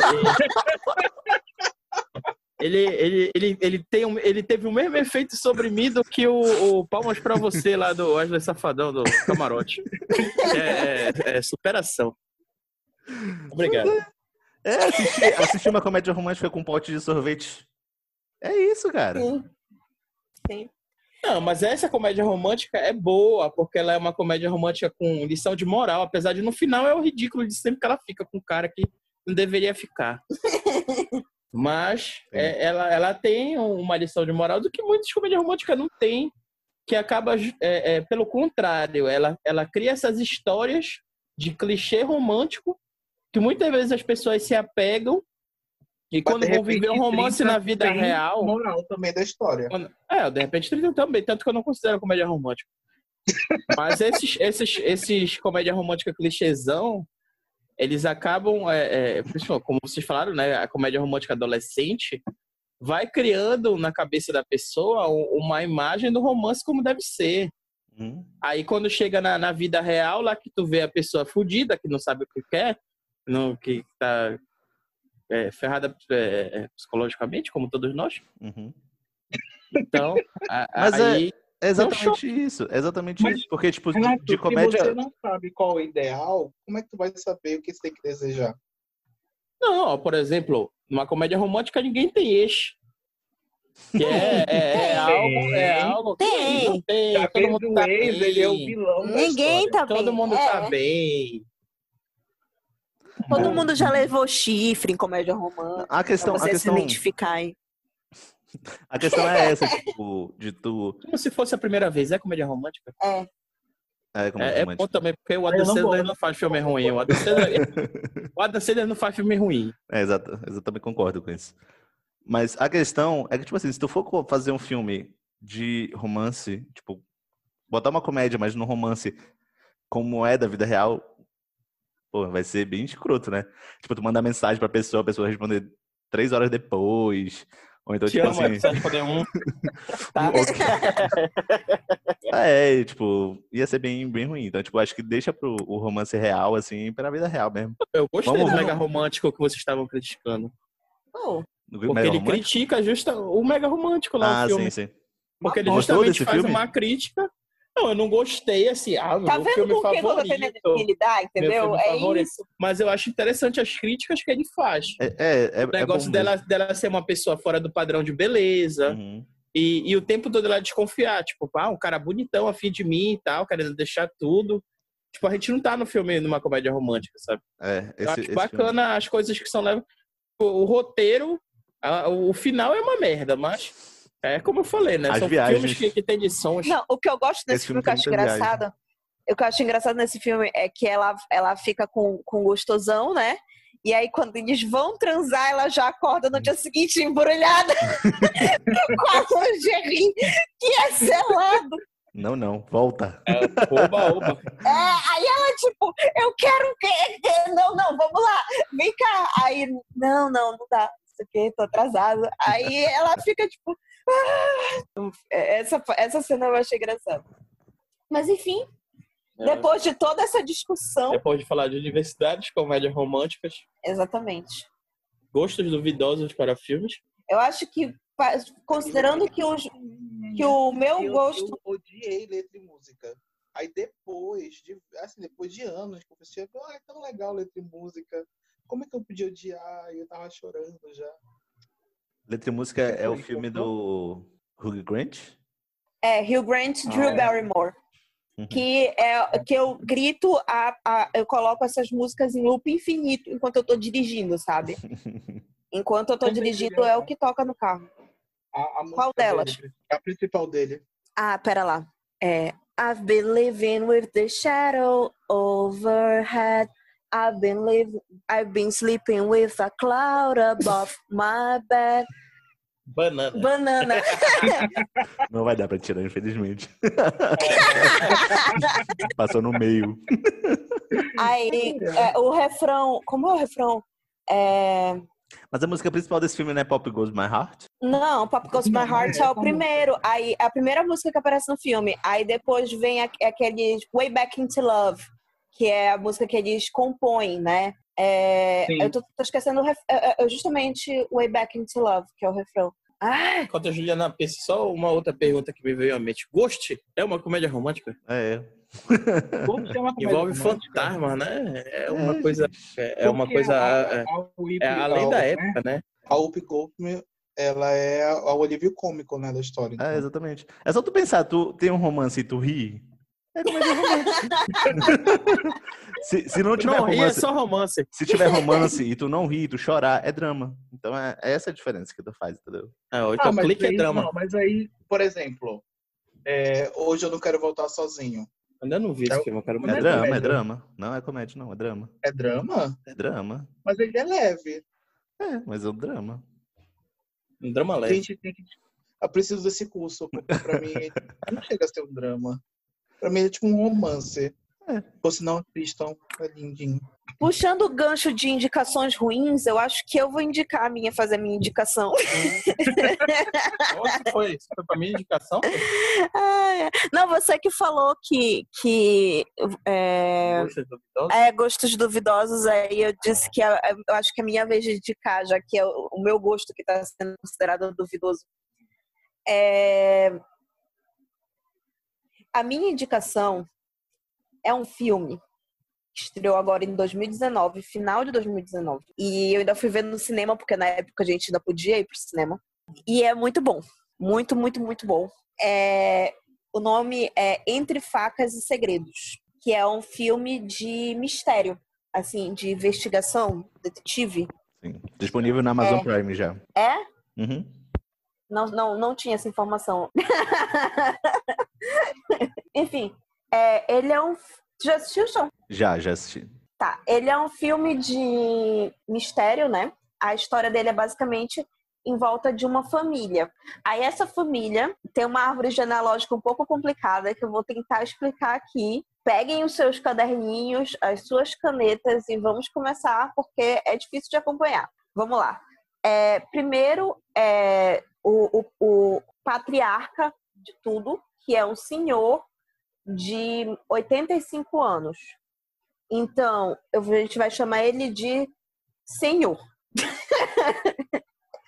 que eu não lembro o nome de todos os personagens, então é Ah, isso. bom, é bom que fique assim, é, é- é bom que fique o senhor, dá pra identificar melhor. Certo. E aí, tu imagina que é um senhor de 85 Uhum. anos. E aí tem a mãe dele, que fica aí a interrogação de quantos anos ela tem, que a gente só vai chamar ela de mãe, tá bom? Ok. Ok. Mãe, senhor. O senhor teve é, três, dois filhos homens e uma filha mulher, tá Uhum. bom? Ok. É, a filha mulher, nós vamos chamar ela de Sexta-feira Muito Louca, porque ela é a mãe do Sexta-feira Muito Louca. é a mesma atriz. Ok. É a mãe da É. Lindsay Lohan. É a mãe da Lindsay Lohan, isso. Ok. No Sexta-feira Muito Louca. Sexta-feira é muito louca. É. Sexta-feira é muito louca. Aí tem um, um filho homem, que ele ele vira editor de livro, então nós vamos chamar ele de editor, certo? Uhum. E tem um terceiro filho homem que já morreu, não aparece no filme, então a gente vai chamar ele de cadáver. Todos esses três filhos casaram, aí vamos para os casamentos, tá bom? Então, a Sexta-feira Muito Louca casou com um babacão, tá bom? Uhum. E eles tiveram um filho, que é o Capitão América, tá? Todo mundo Certo. acompanhando até agora. Certo.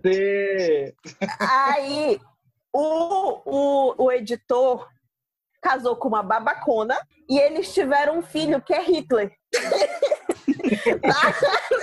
Até aí, tudo bem? Ok. Aí o cadáver casou com uma hipsterzona, que é digital influencer e, e hippie. Ela é digital influencer da meditação e tal. E eles tiveram uma filha que é esquerdomacho. Eh, Não, mentira, ela é esquerdista valendo, assim, todo mundo contra, contra o sistema, tá? Que ela treta com Hitler. Faz sentido. É o Bolsonaro. E aí, eles todos, todos esses seres humanos, com exceção do cadáver, obviamente. é, Aí tá, voltando. É, Todos eles moram na mesma casa, certo? E é aniversário de 85 anos do senhor, Certo. ok? Uhum. É onde começa o filme. Fora essas pessoas, tem a enfermeira da casa e a governanta, empregada, enfim, que mora lá na casa. O senhor, ele é muito rico porque ele é escritor de livros de mistério, ok? Uhum. E aí, no dia do aniversário de 85 anos dele, aconteceu uma festa. E depois dessa festa, ele se mata. E aí fica tipo, ok, vai polícia, tal, tal, tal, tal, tal, tal. Mas aparece um investigador particular, famoso, que foi contratado por ninguém sabe quem. Mas ele foi contratado e ele está ali. Então fica a dúvida: se o cara se matou, por que, que tem um. Alguém contratou um investigador particular? Que é o 007. É o 007. É o 007. Exatamente. O, o, o mais recente. É, o Daniel Craig. É. Eu, eu ia falar que ele é, é o único que eu lembro o nome, que é o Glenn. Mas vamos chamar de 007 para manter a, a linha de raciocínio. E aí o que acontece? Vai, ele vai entrevistar todas as pessoas da casa e tentar descobrir o que foi que aconteceu. E aí, uma quem vira parceira dele na investigação é a enfermeira. Porque a enfermeira tem uma característica muito peculiar, que é ela não consegue mentir. Mas não é tipo, ah, eu sou moralmente incapaz de mentir. Não, toda vez que ela mente, ela vomita. Uhum. Então, tipo, é uma coisa bem óbvia, entendeu? Tipo, se ela mentir, já era. Ela dá, dá, é, é, dá pra ver, entendeu? Sim.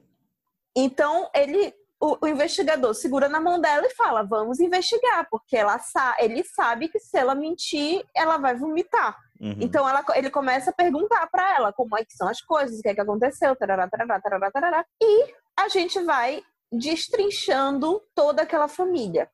Mas o que é maravilhoso é que, tipo assim, esse, esse filme, ele foi escrito é, e dirigido por uma pessoa que queria homenagear a Agatha Christie. Então é um tipo de mistério mesmo, sabe? Aquela coisa de é, tu te sente lendo o livro da Agatha Christie, assim, tu te sente naquela coisa de investigação, de, de vamos procurar pistas. Uhum. Pode perguntar, Rô. Eu tenho uma pergunta que é minha crítica contra a Agatha Christie. Hum. A resolução é mirabolante? Porque o problema da Agatha Christie é isso. Eu não gosto, assim, eu li muito a Agatha Christie, eu gosto da narrativa, mas eu sempre espero o final bosta. Porque ela cria uma conexão, assim, Não, que não, não faz é sentido assim. vezes. não, Eu, eu, pelo eu, menos, eu li, eu, os livros que eu li dela, ela, ela tira umas soluções, assim, que não tinha como sacar com, no livro. Sim. Eu, assim, eu tira- saquei, entendeu? eu saquei uma boa parte da, da solução. Eu só não tinha, não saquei um detalhe que, que mudaria o final, entendeu? Tipo, não, não na verdade mudaria o final, mas mudaria, enfim, não, não posso comentar muito por questão da spoiler. Mas assim, Sim. é, eu descobri, tipo, eu, eu, entendi quem era a pessoa que era responsável.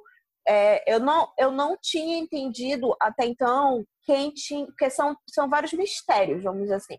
É, a morte do senhor, se foi suicídio, se não foi suicídio, é, se, se, o que é que teve por trás, pipopopó, mas também tem tipo mistério de quem contratou o investigador. O investigador.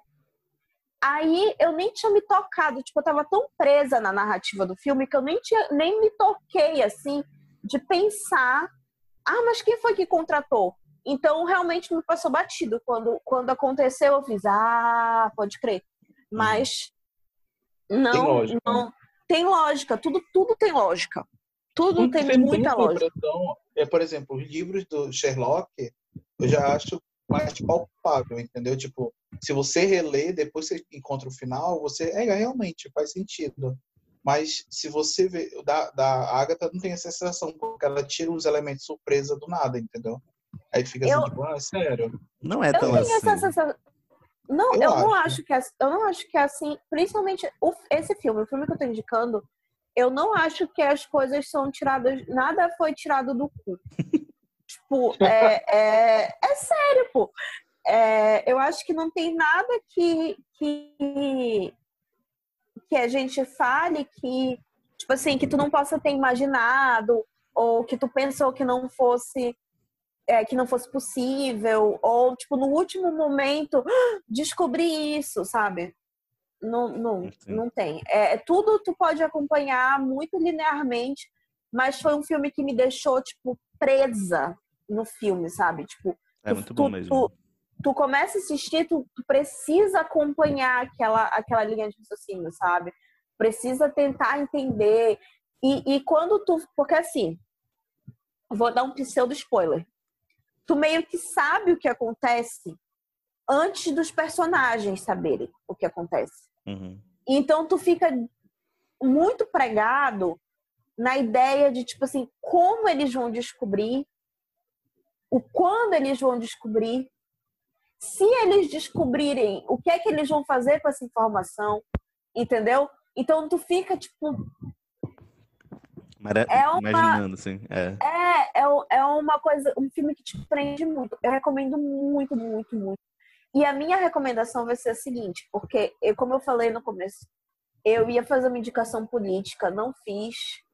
E não estou fazendo justamente porque eu acho que as pessoas têm que procurar coisas boas para se assistir, entendeu? Leves, coisas que você, tipo assim, você tá mal numa tarde, você quer uma coisa que tipo te tire da cabeça o, a, as merdas que estão acontecendo. Uhum. Eu indico esse filme porque eu acho que ele prende de uma forma boa e te tira um pouco dessa realidade é, brasileira. Uhum. Eu acho que é isso. Certo. Eu queria voltar na Agatha Christie. Eu sou um entusiasta é. de Agatha Christie. Muito bom, muito bom, muito bom. Já tem polêmica já do, do como é não, e... Friends. Falando em Friends, no final desse episódio, teremos esperando. E falar Apesar nisso, do, do, do filme... É, João, os teus ouvintes, né, já está ter um fã clube para gente, que eu acho. E uma pessoa, não foi o Vinícius do Guamá, ele foi falar Jurunas, do, não erre, é, não erre o, o, o, bairro dele, é Jurunas. Pior que o Vinícius é meu amigo, né, e eu não sei nem o bairro dele, né. Mas enfim, o teu fã-clube tá falando que tá esperando já indicações de, do, de Dorame. Dorame. Dorame? É assim que pronuncia? Dorame, é. O que Dorame, é isso, tá? gente? Tá? Que é, é, não sei, só sei que você... Deve ser coisa é, romântica. É novela, é novela japonesa, coreana. Ah, é. gente, não conheço. Então você vai ter... Então você já tá criando uma vertente desse podcast aqui. Então você tem que assumir isso Assistirei. e começar a assistir Dorame. Assistirei. Tá? Muito obrigado pela indicação. Agradeço bastante. Vou assistir com então tá. certeza. Agora a da Christie, defende. A Eu vou desligar meu microfone para não ser agredido. não, a Agatha Christie, é... eu gosto muito, muito das histórias dela. Talvez ela tenha dar uma viajada ali nas, nas resoluções. Mas o, o bom é que tu nunca, nunca eu acho assim, ainda não aconteceu comigo, de saber o que vai acontecer antes do final. Entendeu? Tipo, tu, ela vai, tipo, montar uma solução muito doida. Ok. Eu, eu nunca cheguei a voltar nos livros para ver se fazia sentido.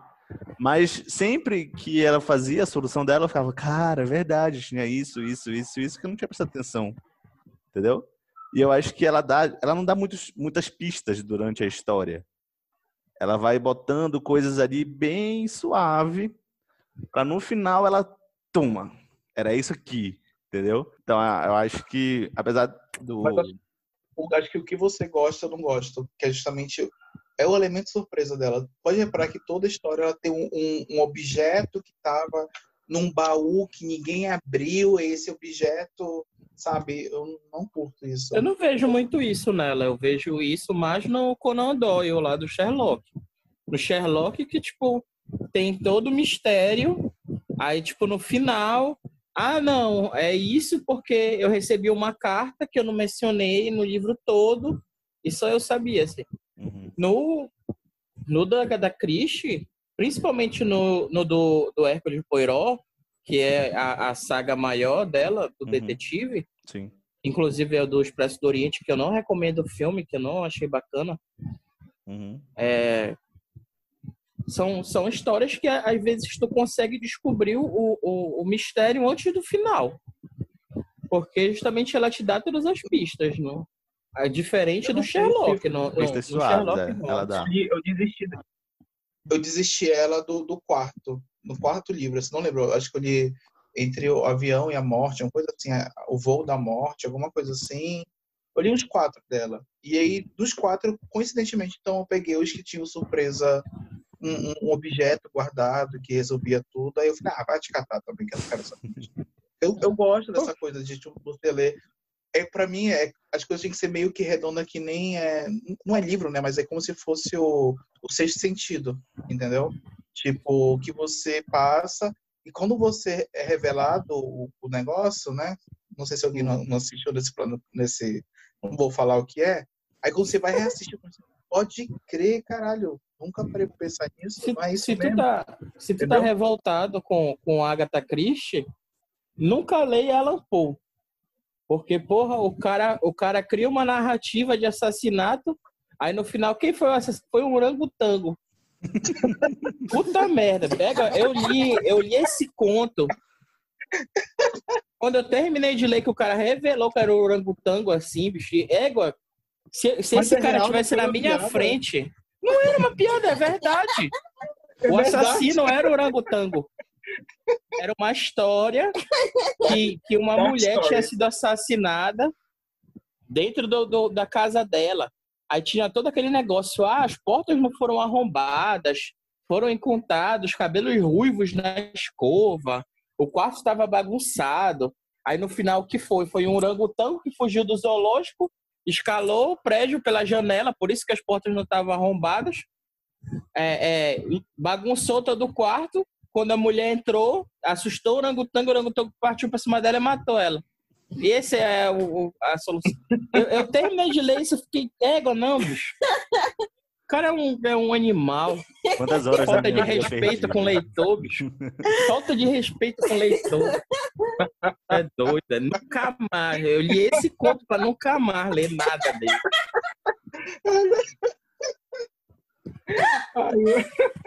esse, esse, né, a gente pode usar essa desculpa agora.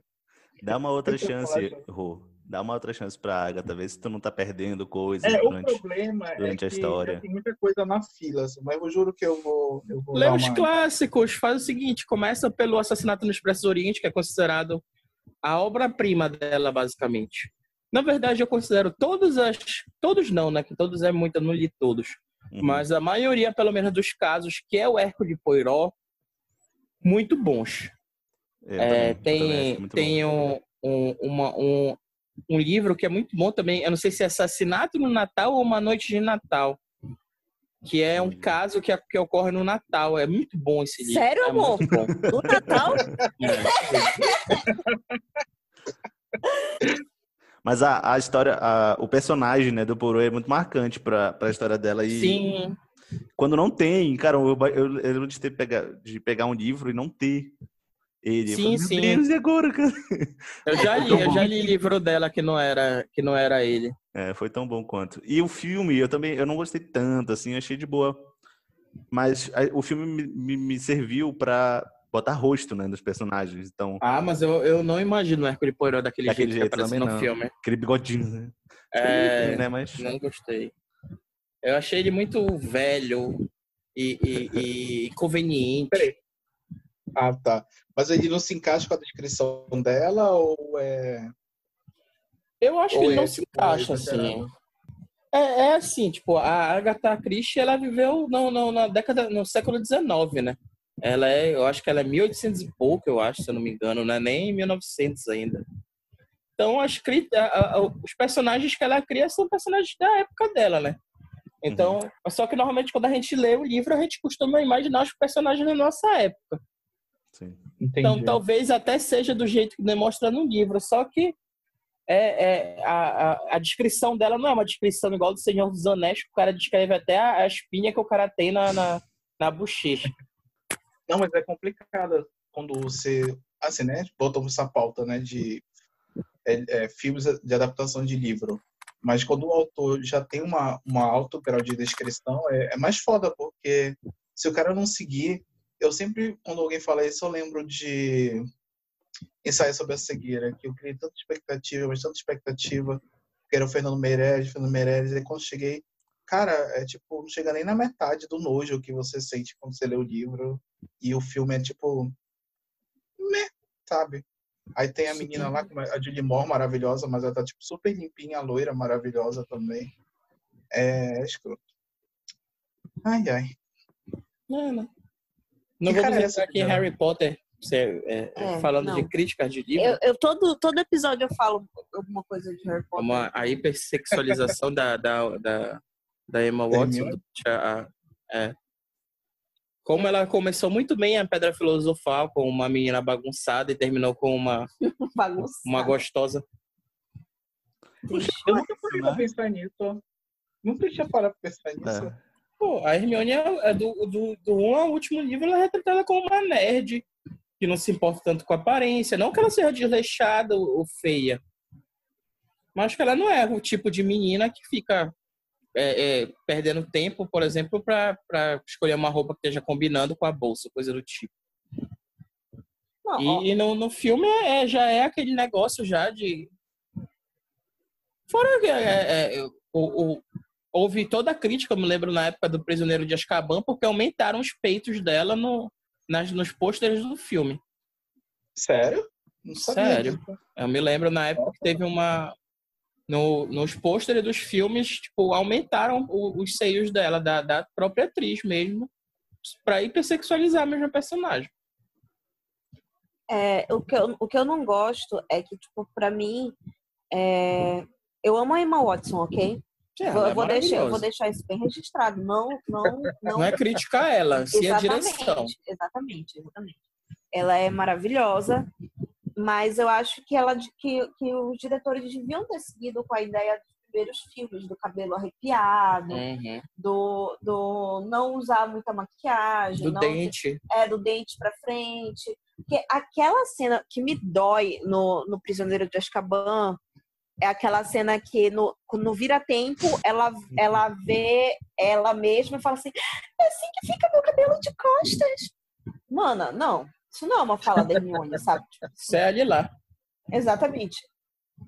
Isso, tipo, então descaracteriza, entendeu?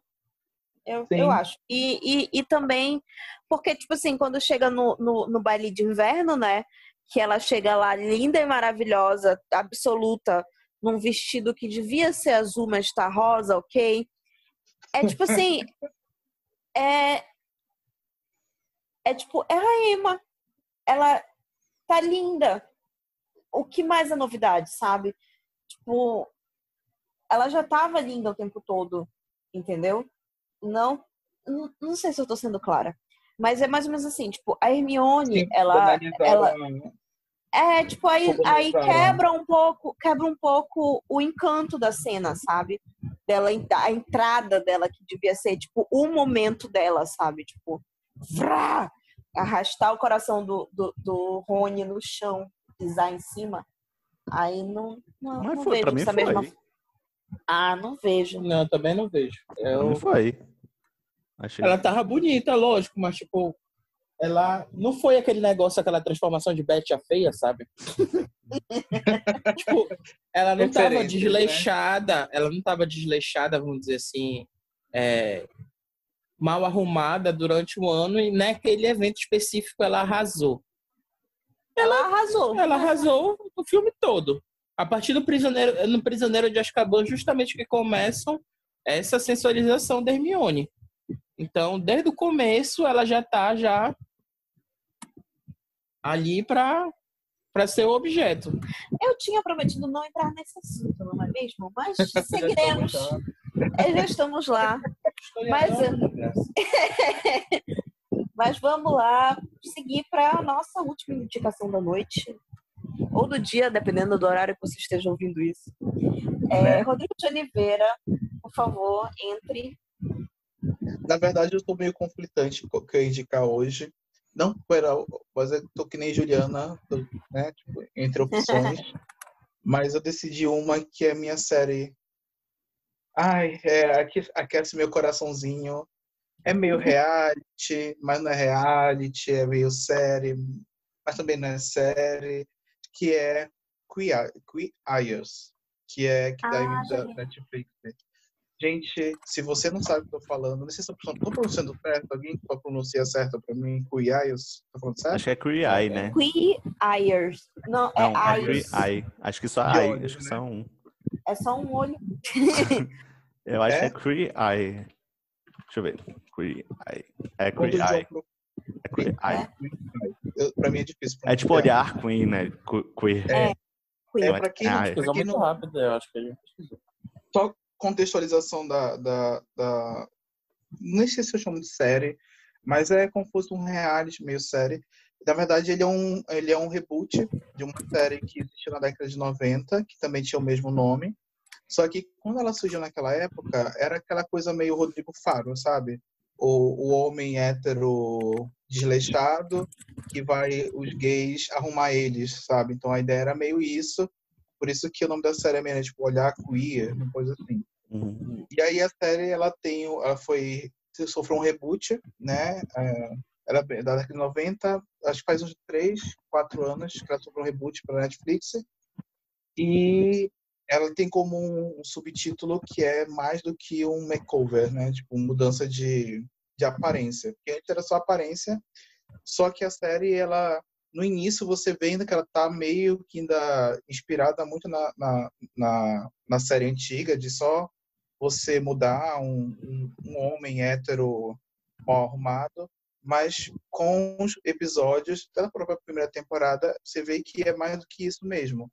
Eles começam a abordar temas, maior, ma- majoritariamente são LGBTQI+, mas é, eu sempre digo assim que é uma aula para o que esses programas, tipo, Luciano Huck, sei lá, Rodrigo Faro, que não sabem fazer, que é, eles mostram a história, mas você não fica com... Não é, você não fica penalizado pelo personagem, mas você se vê no personagem, que é Uhum. diferente, entendeu? Uhum. Porque quando você vê, eles não- exploram a história dele no sentido de que para expor, É o sabe, foco, é- né? É o foco É. do que esses programas querem. Eles querem, tipo, mostrar que eles são bons e tal.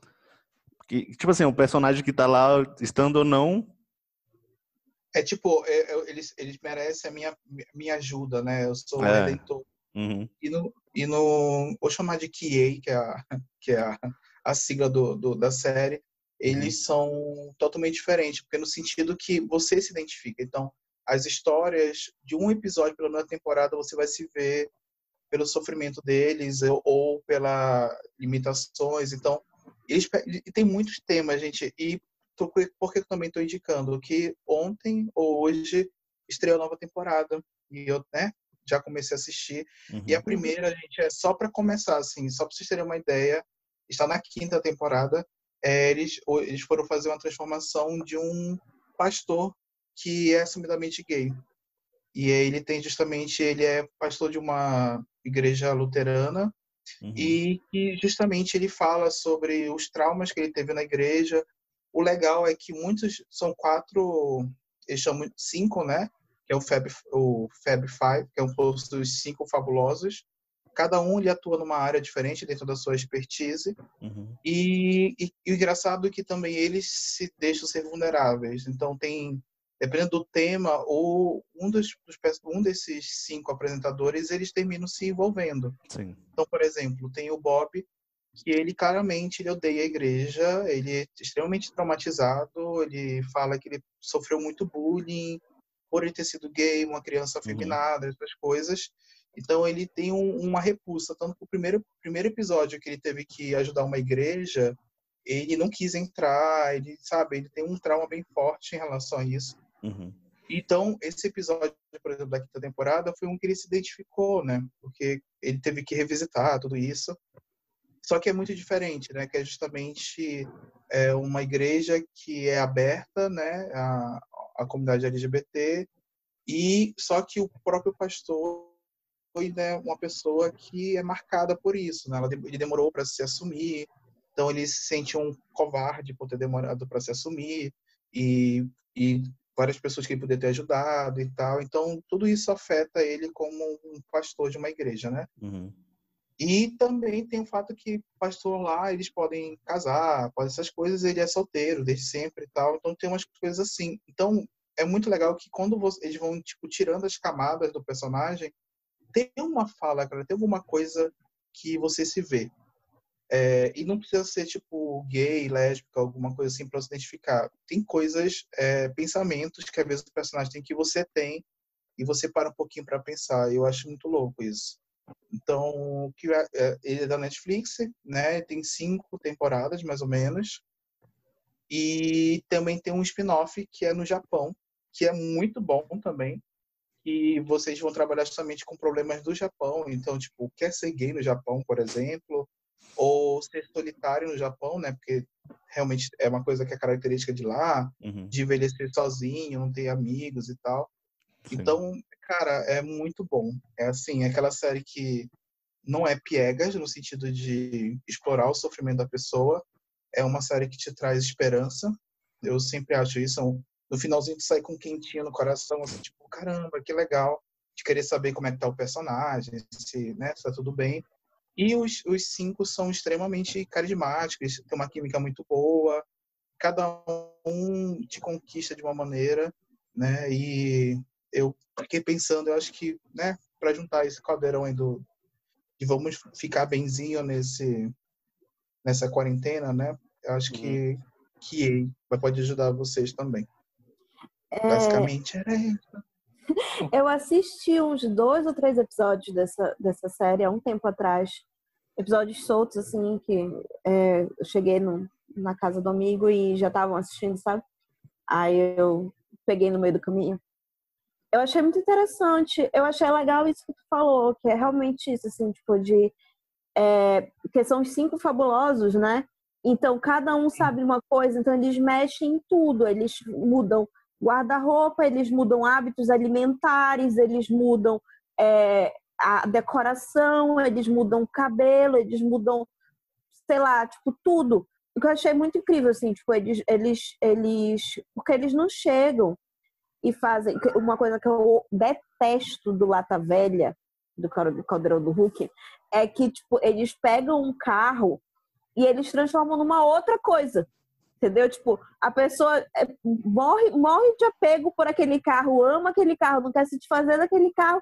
Aí eles pegam o carro e transformam num puta sei lá o que, de cores completamente diferentes e, e tudo mais. Não, esses caras não, eles, tipo, eles tiram tempo para conhecer a pessoa, sabe? Uhum. Tipo, eles, eles não sentam e, tipo assim, a gente vai. É, óbvio, tem o um vídeo, né? Da, daquela coisa da inscrição, mas eles não, não se limitam a ver aquele vídeo e dizer assim, ah, baseado nisso a gente vai decorar, entendeu? E não é nem só a gente vai decorar, é, tipo, às vezes eles, eles ensinam a pessoa a fazer a decoração, sabe? Tipo, às vezes não é nem tipo, ah, a gente vai aqui no coisa, a gente tem tanto de orçamento, a gente vai comprar tudo isso aqui.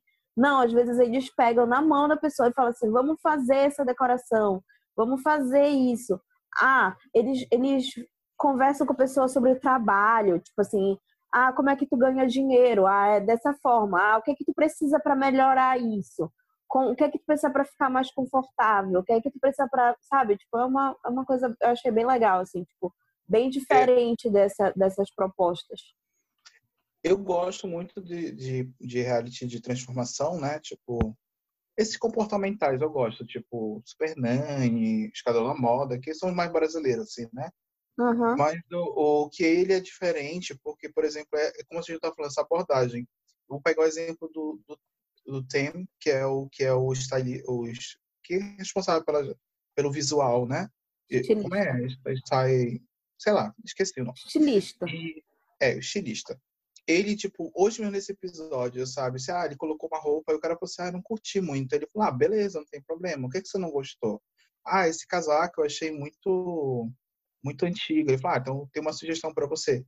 Se fosse no Esquadrão da Moda, era tipo, toma essa porra aqui. Mas não cabe em mim. Foda-se. Tem uma pastilha aqui para você entrar, entendeu? E é uhum. muito, é muito isso, assim, sabe? Mas é, é como a série mesmo, é muito além dessa transformação, sabe? São as conversas, ou a, até sabedoria. Tem um, tem um episódio, gente, que é tão lindo e tu fica assim achando que vai ser horrível, sabe? Que é uma tipo de uma mulher famosa da igreja, assim, sabe? Todo mundo falando dela, sabe? Não sei o quê. Tu acha que essa é aquela coisa gospel, alguma coisa assim? Nada contra, né? Mas é... tu acha que é um teor, sabe? Focado só nisso e não, sabe? Tu vê a relação dela com a família, ah, com o filho, discute essa questão, o filho, o filho ser gay, e ela, tipo, fala sobre como ela aceitou. Cara, é muito lindo, assim. Então, é, cara, eu, eu babo, assim, eu gosto pra caramba. Não tem, não tem uma temporada que eu perca para assistir eu recomendo de verdade. Mas é aquela coisa assim, gente, é, é para você ter um calorzinho no coração. É meio isso, assim. Uhum. uhum. É aquele abraçozinho no final da tarde. É meio isso que você, uhum. você tem. O Esquadrão da Moda ele tem altos memes, né? Tipo, da pessoa. O, o que eu lembro bastante é da, do pessoal cortando o cabelo da mulher e a mulher. Aquele, é, tem um que a mulher odeia que cortaram o cabelo dela, gente. É, é nossa, e ela, ela fala, né, que ela não disse que queria cortar. Uhum. Ela não, não mas é bem Stephanie complicado. também. A Stephanie participando. A Stephanie Absoluta, tu já viu eles? Do. do... Já. Que ela tá participando, ela Acho tipo. Joelma, não, não, a Joelma não participou, não, né? Foi a Stephanie mesmo. A Stephanie Absoluta. Foi. Ela participou. O que é que vocês assistem Absoluta. assim, mais? Eu sou Stefan. Eu, Eu vou sair. É. João, se tu contar isso, tu vai ver só. não. É, é, não, só que perguntar, o que é que vocês assistem quando querem assistir o Coração Quentinho? Comédia romântica, Mas... Friends. É sério? Vamos pra polêmica de Friends. Olha só. Chegou esse momento. momento. esse foi, esse foi o meu, meu minha sugestão, tá? Assista. Agora vamos para o momento que nós Gente. esperamos. Musiquinha do, musiquinha do, do, do plantão da Globo de novo, vai. Como é?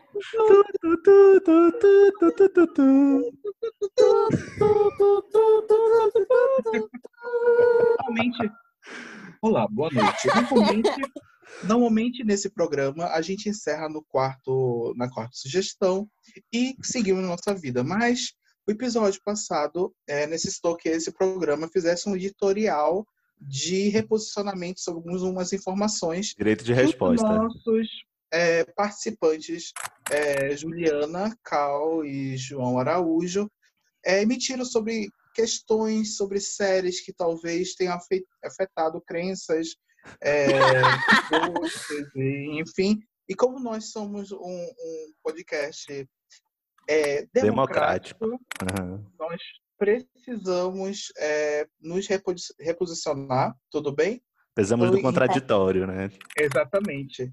Então, nesse caso, é, vamos aproveitar a presença da nossa Ana Furtado aqui, o, o Renato, para ele falar um pouquinho sobre por que é How to Mother é uma é mil vezes Mother. melhor que Friends. Eu sempre falo errado, tá, gente? É isso. Bom, vamos lá. Primeiro, eu não acho o How I Met Your Mother mil vezes melhor, tá? Calma lá. Só que assim, é, eu acho que How I Met Your Mother é muito criticado injustamente. Hum. Principalmente pelo seu final e principalmente quando é comparado com Friends. Ah, porque How I Met Your Mother é uma cópia de Friends, porque Friends veio primeiro e blá blá blá blá blá blá. É, rapidinho, Renato, desculpa, eu quero só acrescentar aqui, um dos nossos, nossos ouvintes falou que vocês Hum. estão esquecendo uma coisa muito importante, que antes de Friends veio Seinfeld. E que Seinfeld Hum. tem muita estrutura que Friends utilizou também. Então, é uma coisa que tem que colocar nessa mesa de discussão também, né? Que já que nós estamos escutando os outros lados de argumentos. Pode voltar, Renato, para o seu Entendo. depoimento. É, depois eu vou falar desse Seinfeld. É, o- uma das críticas muito grandes que How I Met Your Mother tem é sobre o seu final. Só que esquecem que o final de Friends também é uma merda. Principalmente, Acabamos É uma coisa- episódio. É isso, galera. Tudo é uma merda. Afinal, é tudo uma merda, tá vendo? é uma coisa, é uma coisa que não se fala do final de Friends, que é uma bosta. Friends é muito bom decorrer todo, e é uma bosta, assim como o final de How I Met Your Mother também é ruim. o que acontece em Friends que não é falado? Pô, e é bem, e até, até se, se houve realmente uma cópia, até o final bosta foi copiado também. Porque Hum. é parecido, é semelhante o que acontece. Que o que é? Rachel é uma personagem que nós é, é, conhecemos no começo da série, né? Como sendo uma personagem insuportável quase, sustentada pelos pais, totalmente dependente, sem noção, que se aproveita da Mônica e tal.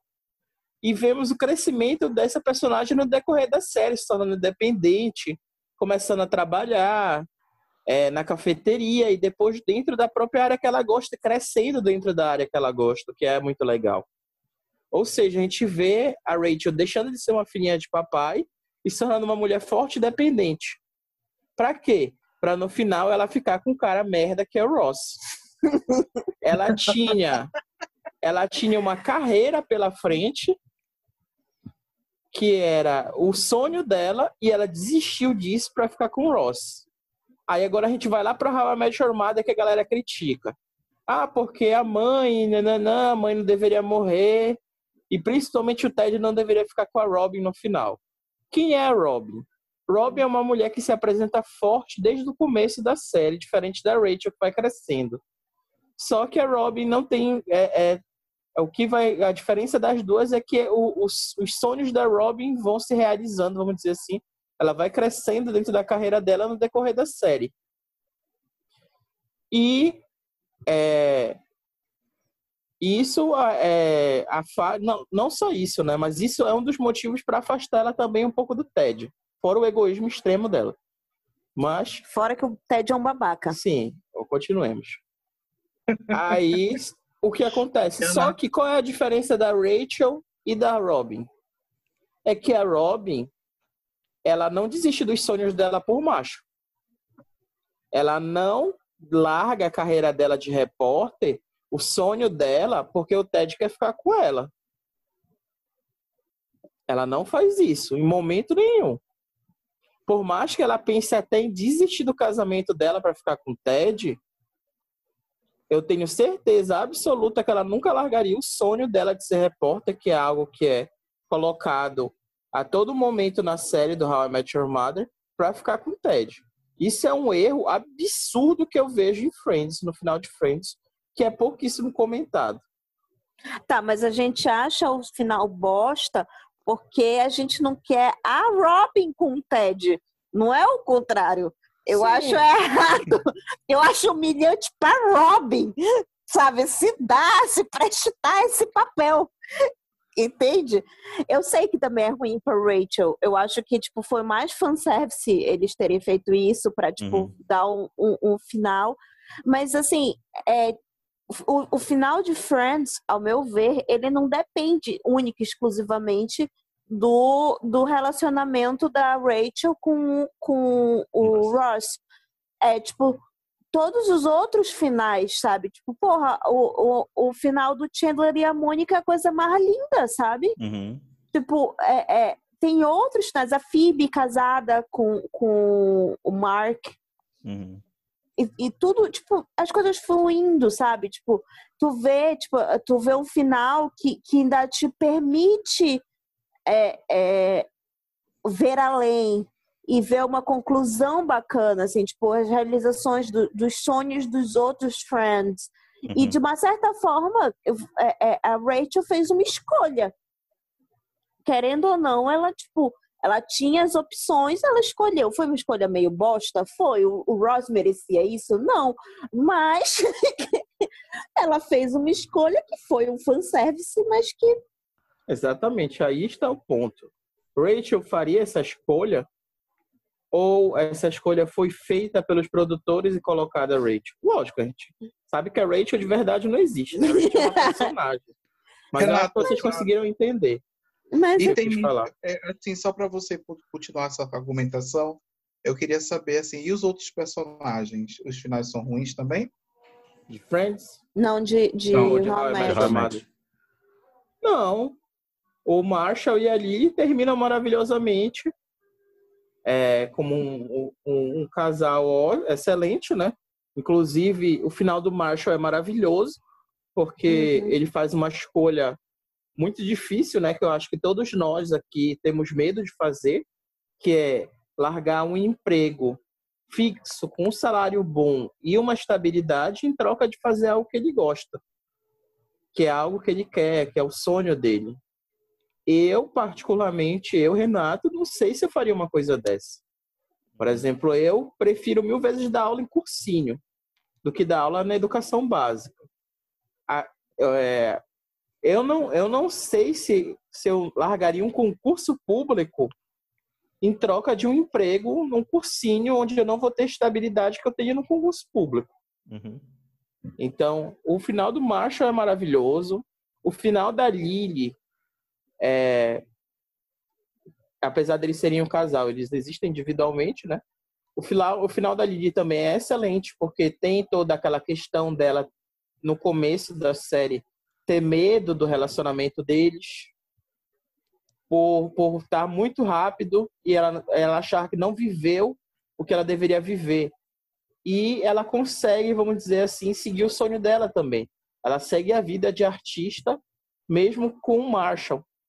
E o filho. E o filho.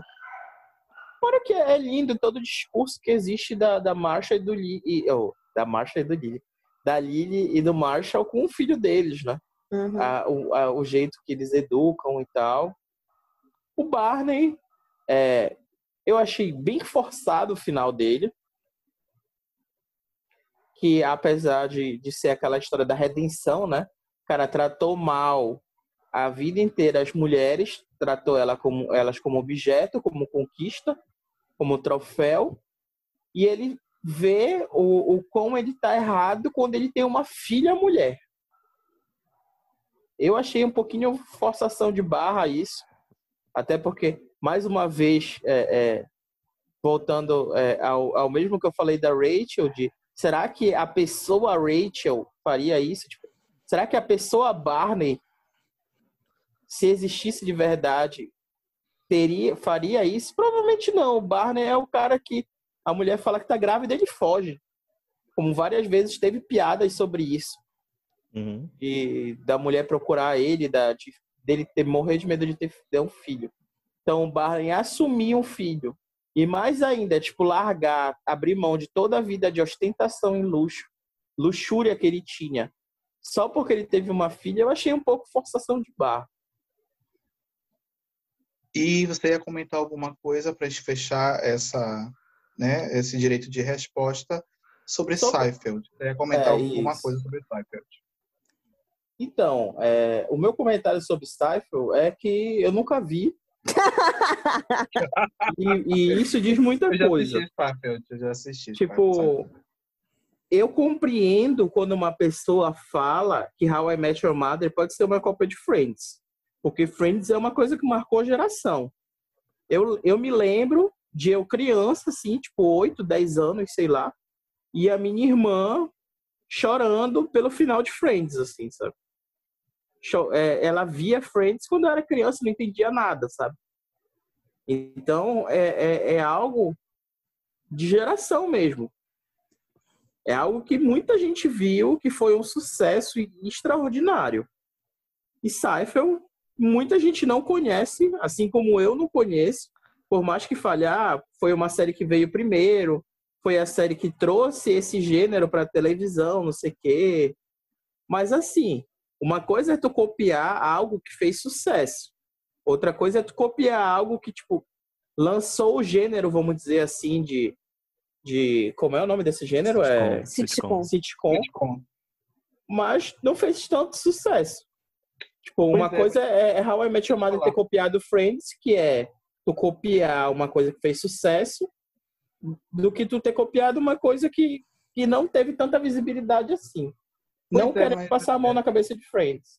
Não, mas é, é, tipo, só quero comentar é que eu conheci Friends muito tarde.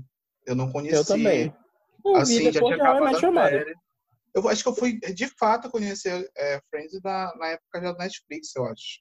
Eu não Ah. conhecia, mas eu Uhum. conhecia Seinfeld, porque era uma coisa que tinha marcado meus pais, entendeu? Uhum. Então, eu acho que é meio difícil a gente medir o que que fez sucesso, porque, de repente, a tua bolha não gostava de Seinfeld. Mas ela é uma série que até hoje é comentada também que lá, né? É, mas Enfim. também é, Não, mas é é- diferente mas por causa do Friends- momento, sabe? Porque Friends já veio no momento que já tinha TV a cabo mais propagada, entendeu? Agora, no Uhum. momento, já tem como baixar os episódios e assistir. Tipo, a qualquer geração chegando agora pode chegar lá e assistir, né? Então, Seinfeld nem tanto, não. sabe? Seinfeld tem agora nas, nas streams e tal, mas É, mas é. Ou, ou seja, a Em que é- stream tem Seinfeld? tinha na, na Amazon. Tinha na Amazon. Ah. Vai entrar no Netflix também. Eu, eu Hum. assisti episódios soltos também de Seinfeld. Nunca acompanhei. Mas Não. eu queria, eu queria fazer uma pergunta. A tua principal linha de argumentação, Renato, é dizer Não, não Que. Friends- aqui. que não, Friends é tem, tão bosta quanto How I Met? Nosso, episódio vai terminar aqui com a conclusão que tudo vira bosta, ok? No final, essa que é a questão. Rita Lee estava certa, tudo vira bosta. Obrigado, Parece aqui. pessoal. Tu, tu, tu, tu. Parece aqui do lado.